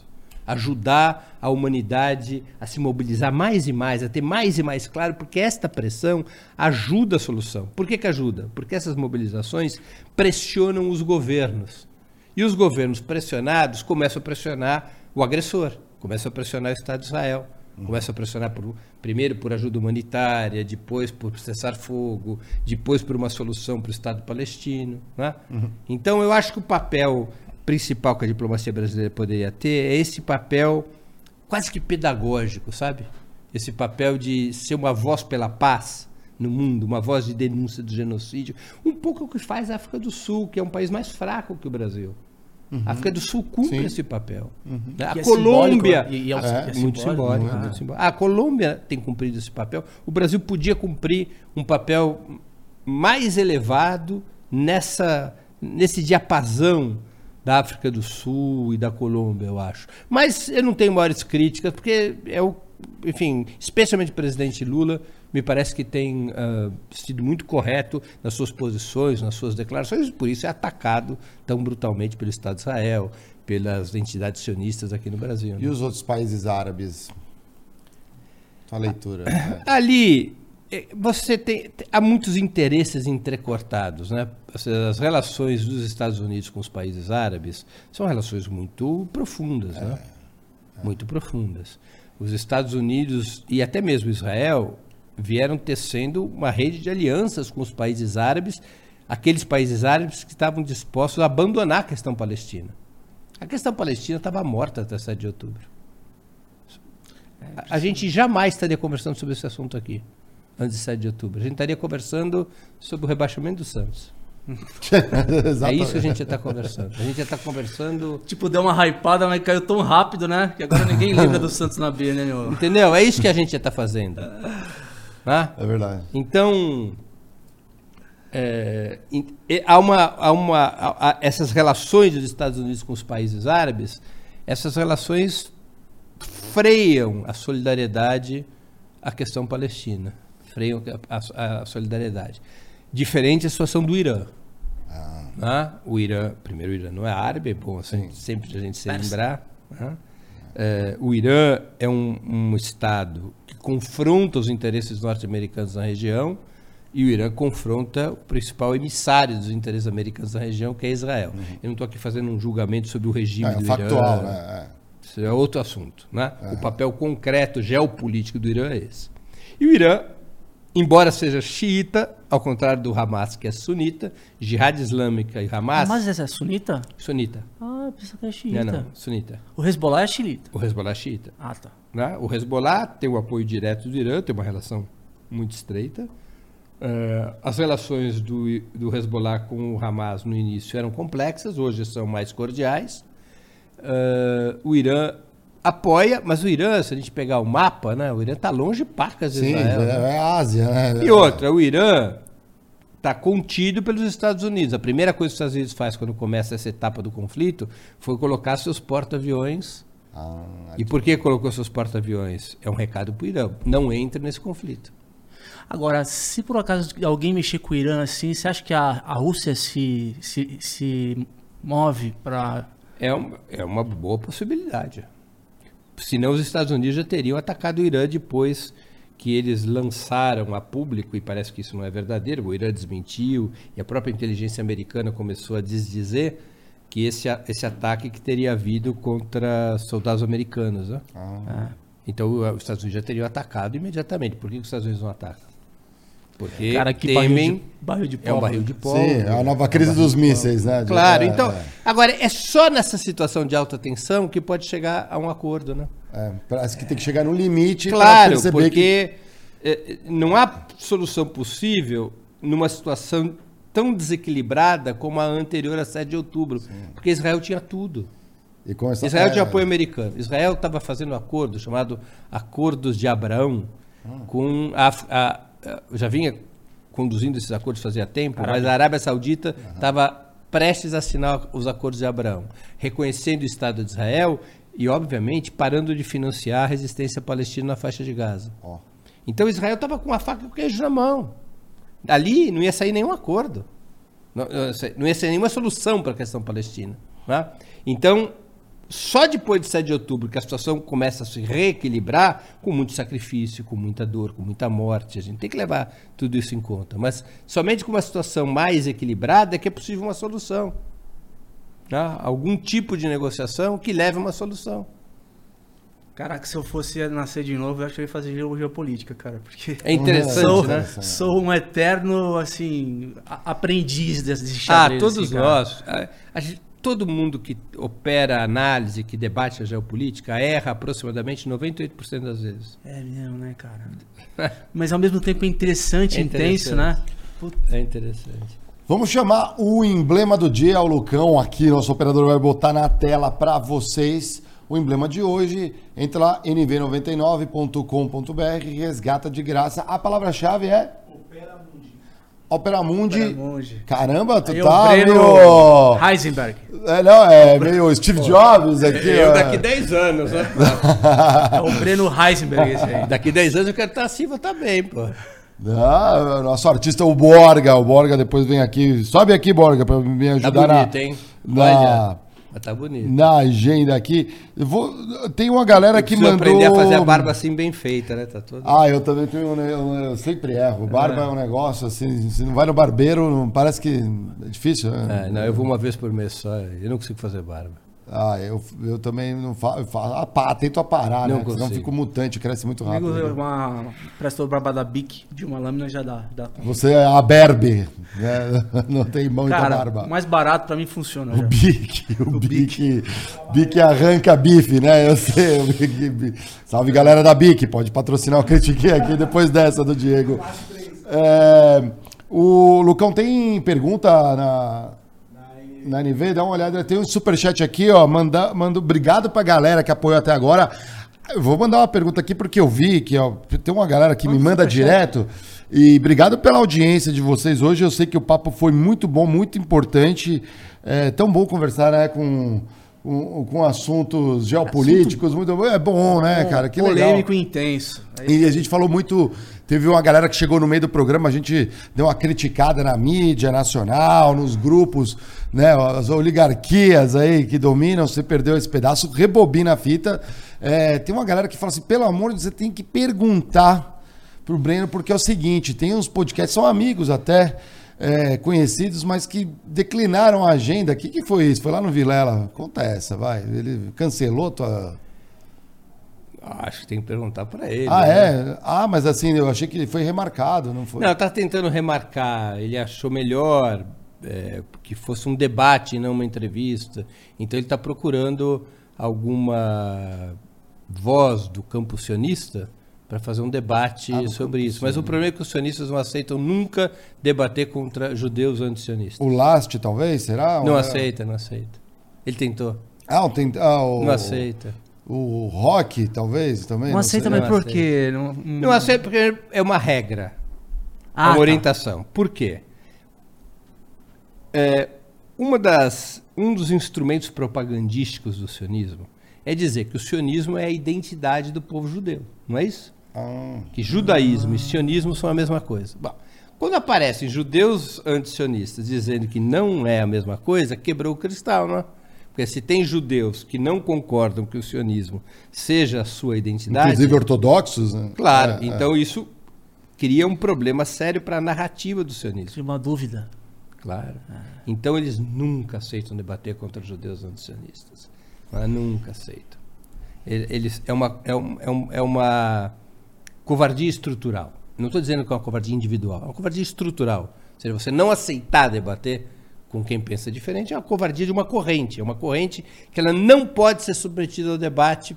Se ela for submetida ao debate, ela se desmoraliza. Ela se contradiz em si só, né? É. É. Então ela não pode. Não só isso, né? Não, Como é. a gente nem tocou aqui, quer dizer, por exemplo, a Confederação Israelita do Brasil é a principal entidade do lobby sionista no Brasil. Eles já moveram processos contra várias pessoas que criticam o Estado de Israel e que criticam o sionismo. Contra mim, que virei seu alvo principal, ah. já são, são três grupos de processo que dá um total de umas oito ações. Caramba! Recentemente, há dois dias atrás, no dia 30 de janeiro, eles pediram a um juiz da terceira, do terceiro Tribunal Regional Federal ah.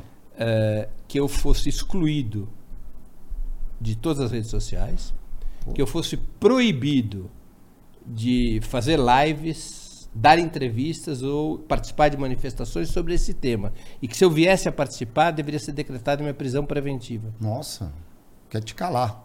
É, e isso já são vários processos. E sempre o argumento é de que eu sou antissemita. Quando o que eu faço é a crítica ao Estado de Israel e a crítica ao sionismo, como vocês viram aqui. Seria até um paradoxo um judeu como eu ser antissemita, né? Isso não tem nada a ver. É que eles não aceitam que, que sejam denunciados os crimes do Estado de Israel e não aceitam que seja dito isso. Sionismo e judaísmo não só são coisas diferentes, como no mundo de hoje são coisas antagônicas.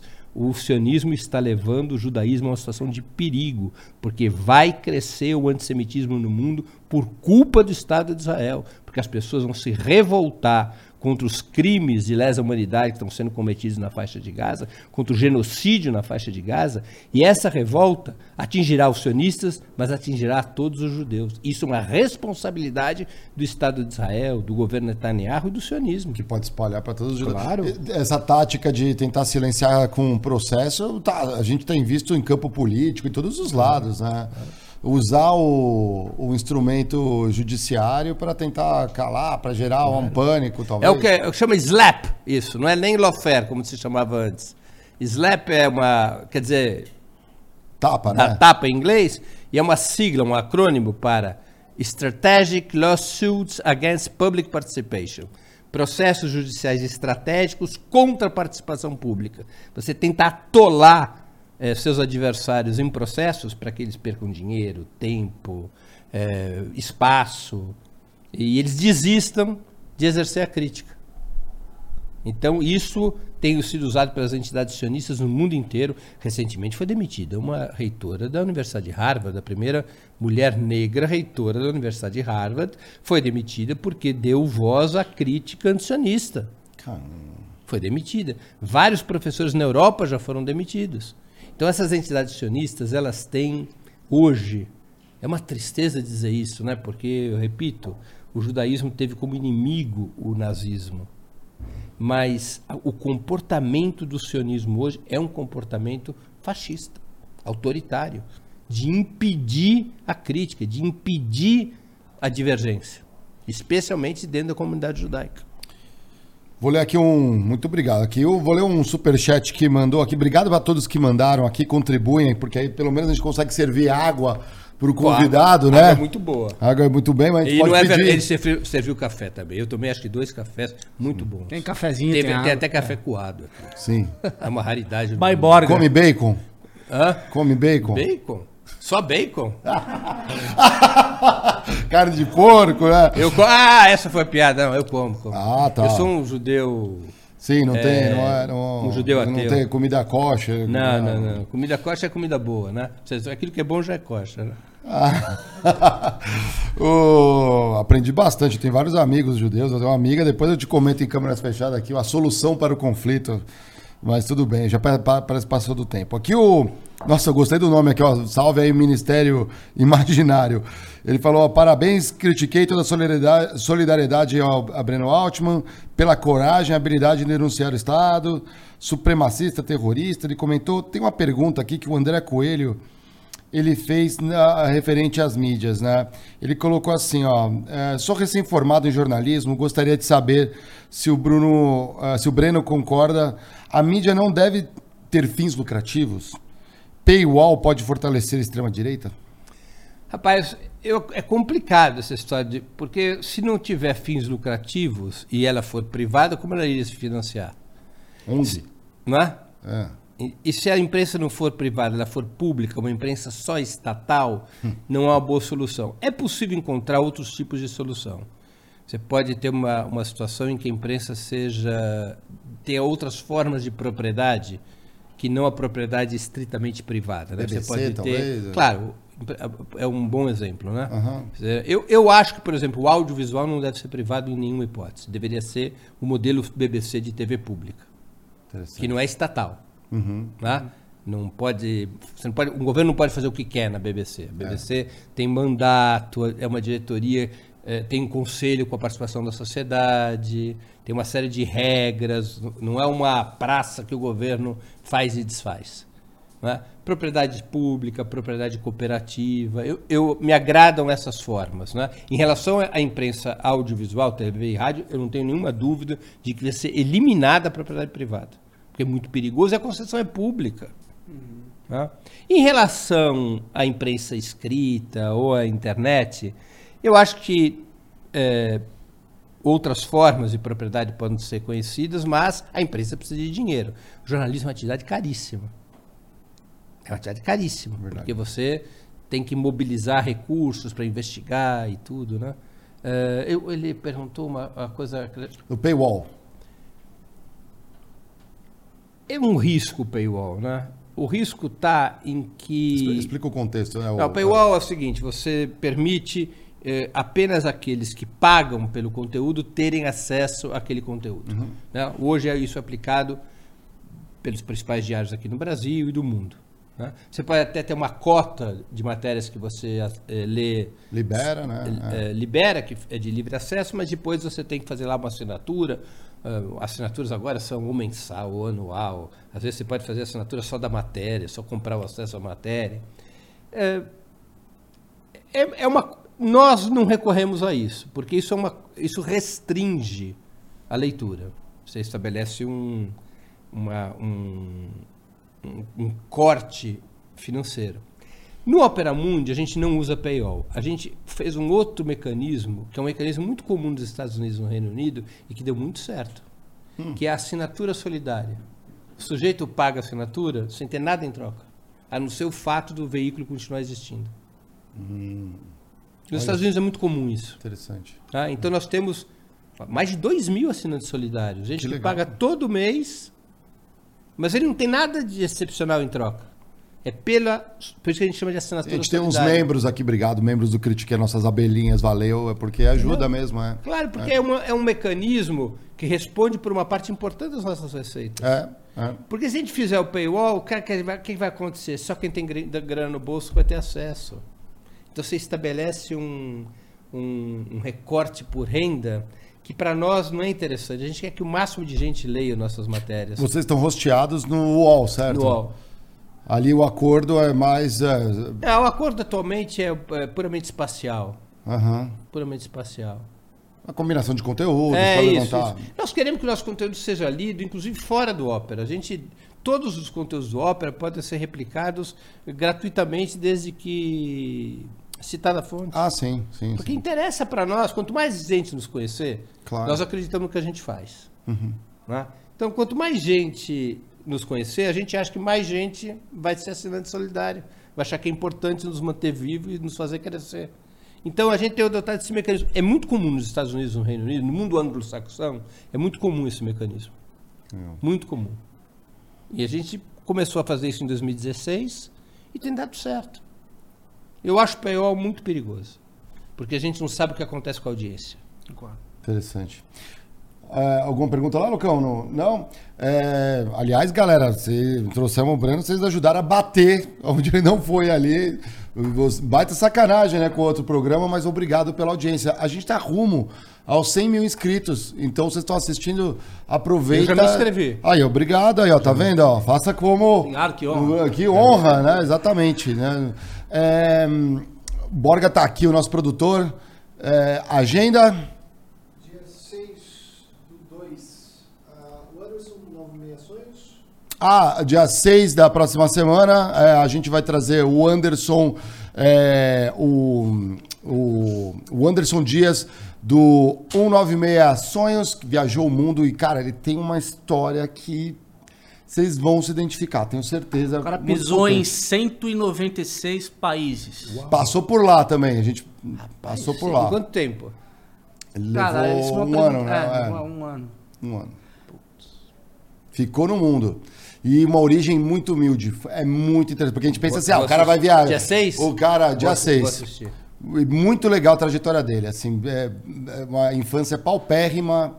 É, recomendo. Esse é o. A gente. Vamos estar em live, mas a gente gravou esse de gaveta é, até para aproveitar que ele está no Brasil. Não está morando mais no Brasil. A gente falou, não, agora vem para cá. É, pra, vamos aproveitar o gancho para entender. Ele trabalhou com tanta coisa, tanta coisa que recomendo. E na mesma semana, Ganho fato dia 8. no dia 8, é, vocês conhecem aí o nosso amigo Gustavo Gaiofato. É, vamos falar aí de- do é mais um comunista que vem à mesa do Critique. Já que os liberal não aceitam, né, meu? Exatamente. Não, Quem aceita tá, sim, aceita. tá achar liberal, mas não também, aceita. mas- então, pô, e vo- e- Borga, vem, tá, Borga que Borga tá tá uma doida tá ó, o louco Borga já de tá liberal, maluco. nenhum aceita. É, E o Gaio Fato a gente vai. Já vou antecipar aqui, ó. Vamos falar bastante. Lógico, falar da carreira dele. Aqui é um programa que a gente fala de trabalho, né? Então a gente vai falar um pouquinho da carreira dele, né? Como professor, é, acadêmica, né? Mas a gente quer falar bastante sobre a leitura de mundo dele a respeito das privatizações. Né? Nós que trabalhamos. Quem? O, o vamos Ah, falar sobre tá. privatização. Então, aproveitem aí um pouco os conteúdos, se não viram também. E aproveitem o Critiquei também para ver a galera do campo que vocês não colam, né? Porque a galera às vezes de direita entra aqui, eu vi que no chat tava uma.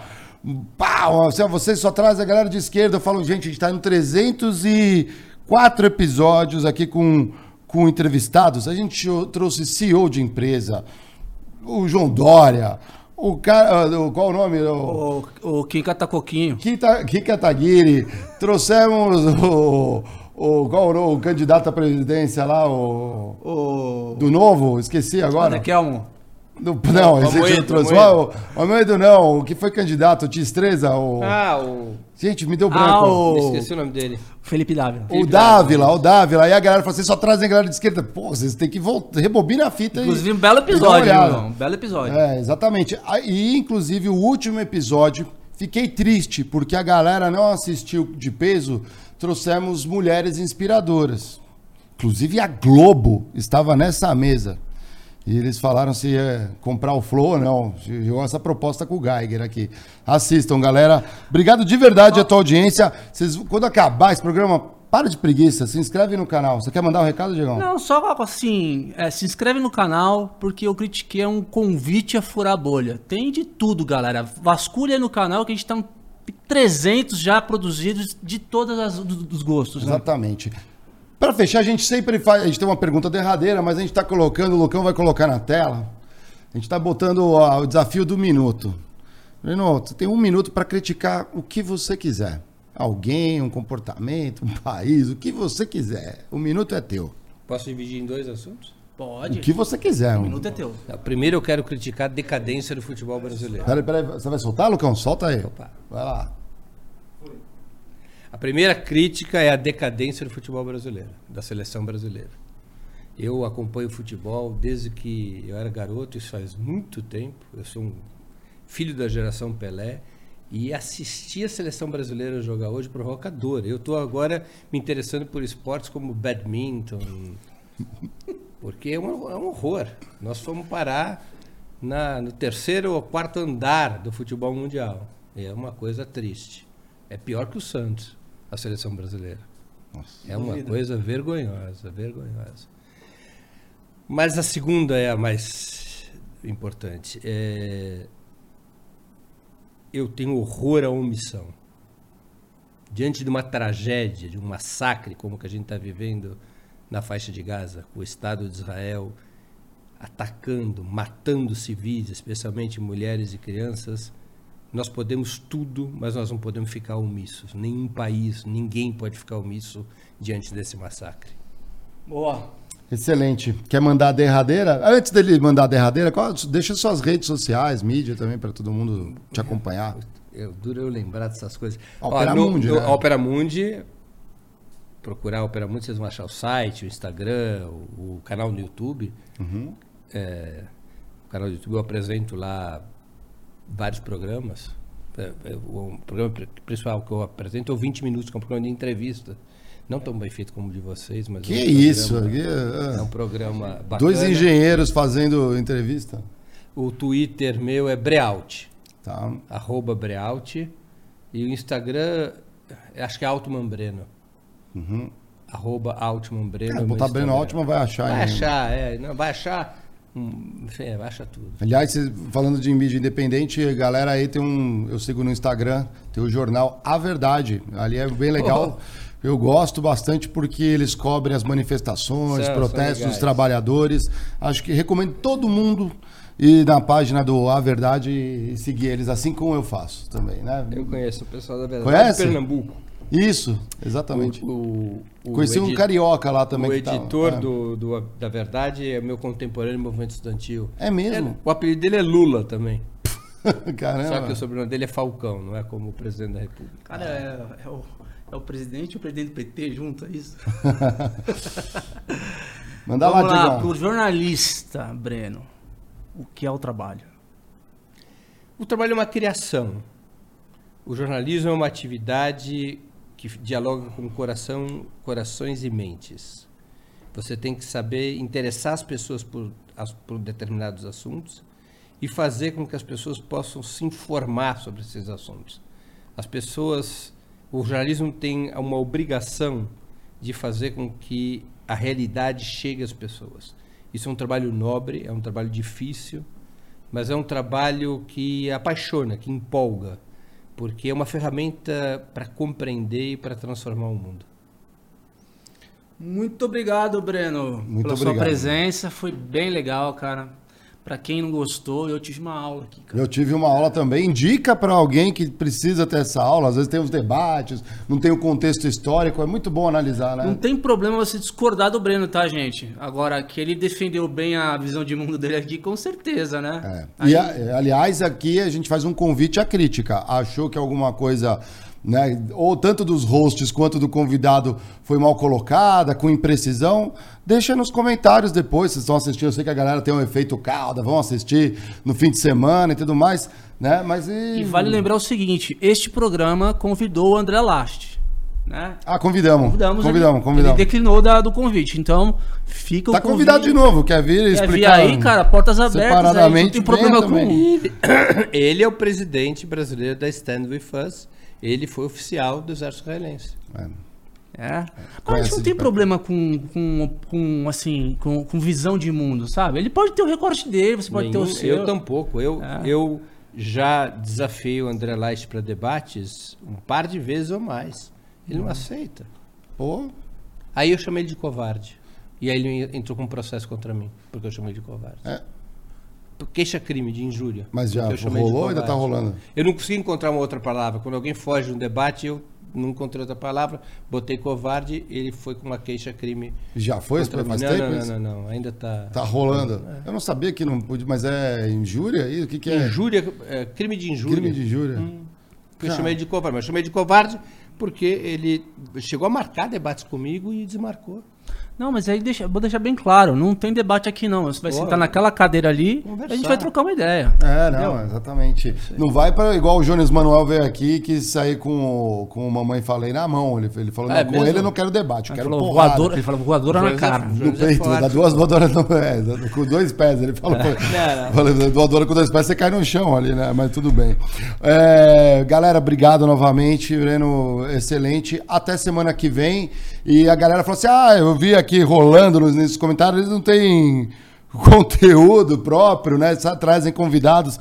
A gente tem uns extras que a gente conta as histórias bizarras que aconteceram nas empresas. Faz tempo que a gente não faz um. Recomendo vocês verem aí quando tiverem aí precisando dar umas risadas, entender. Eu, se eu puder indicar um, começa vendo é, a, a- da puxada do tapete, que assim vocês aprendem como as pessoas puxam o seu tapete, como você pode puxar o tapete de alguém que você não gosta no seu trabalho, na sua empresa. Esse é um baita extra que a gente fez.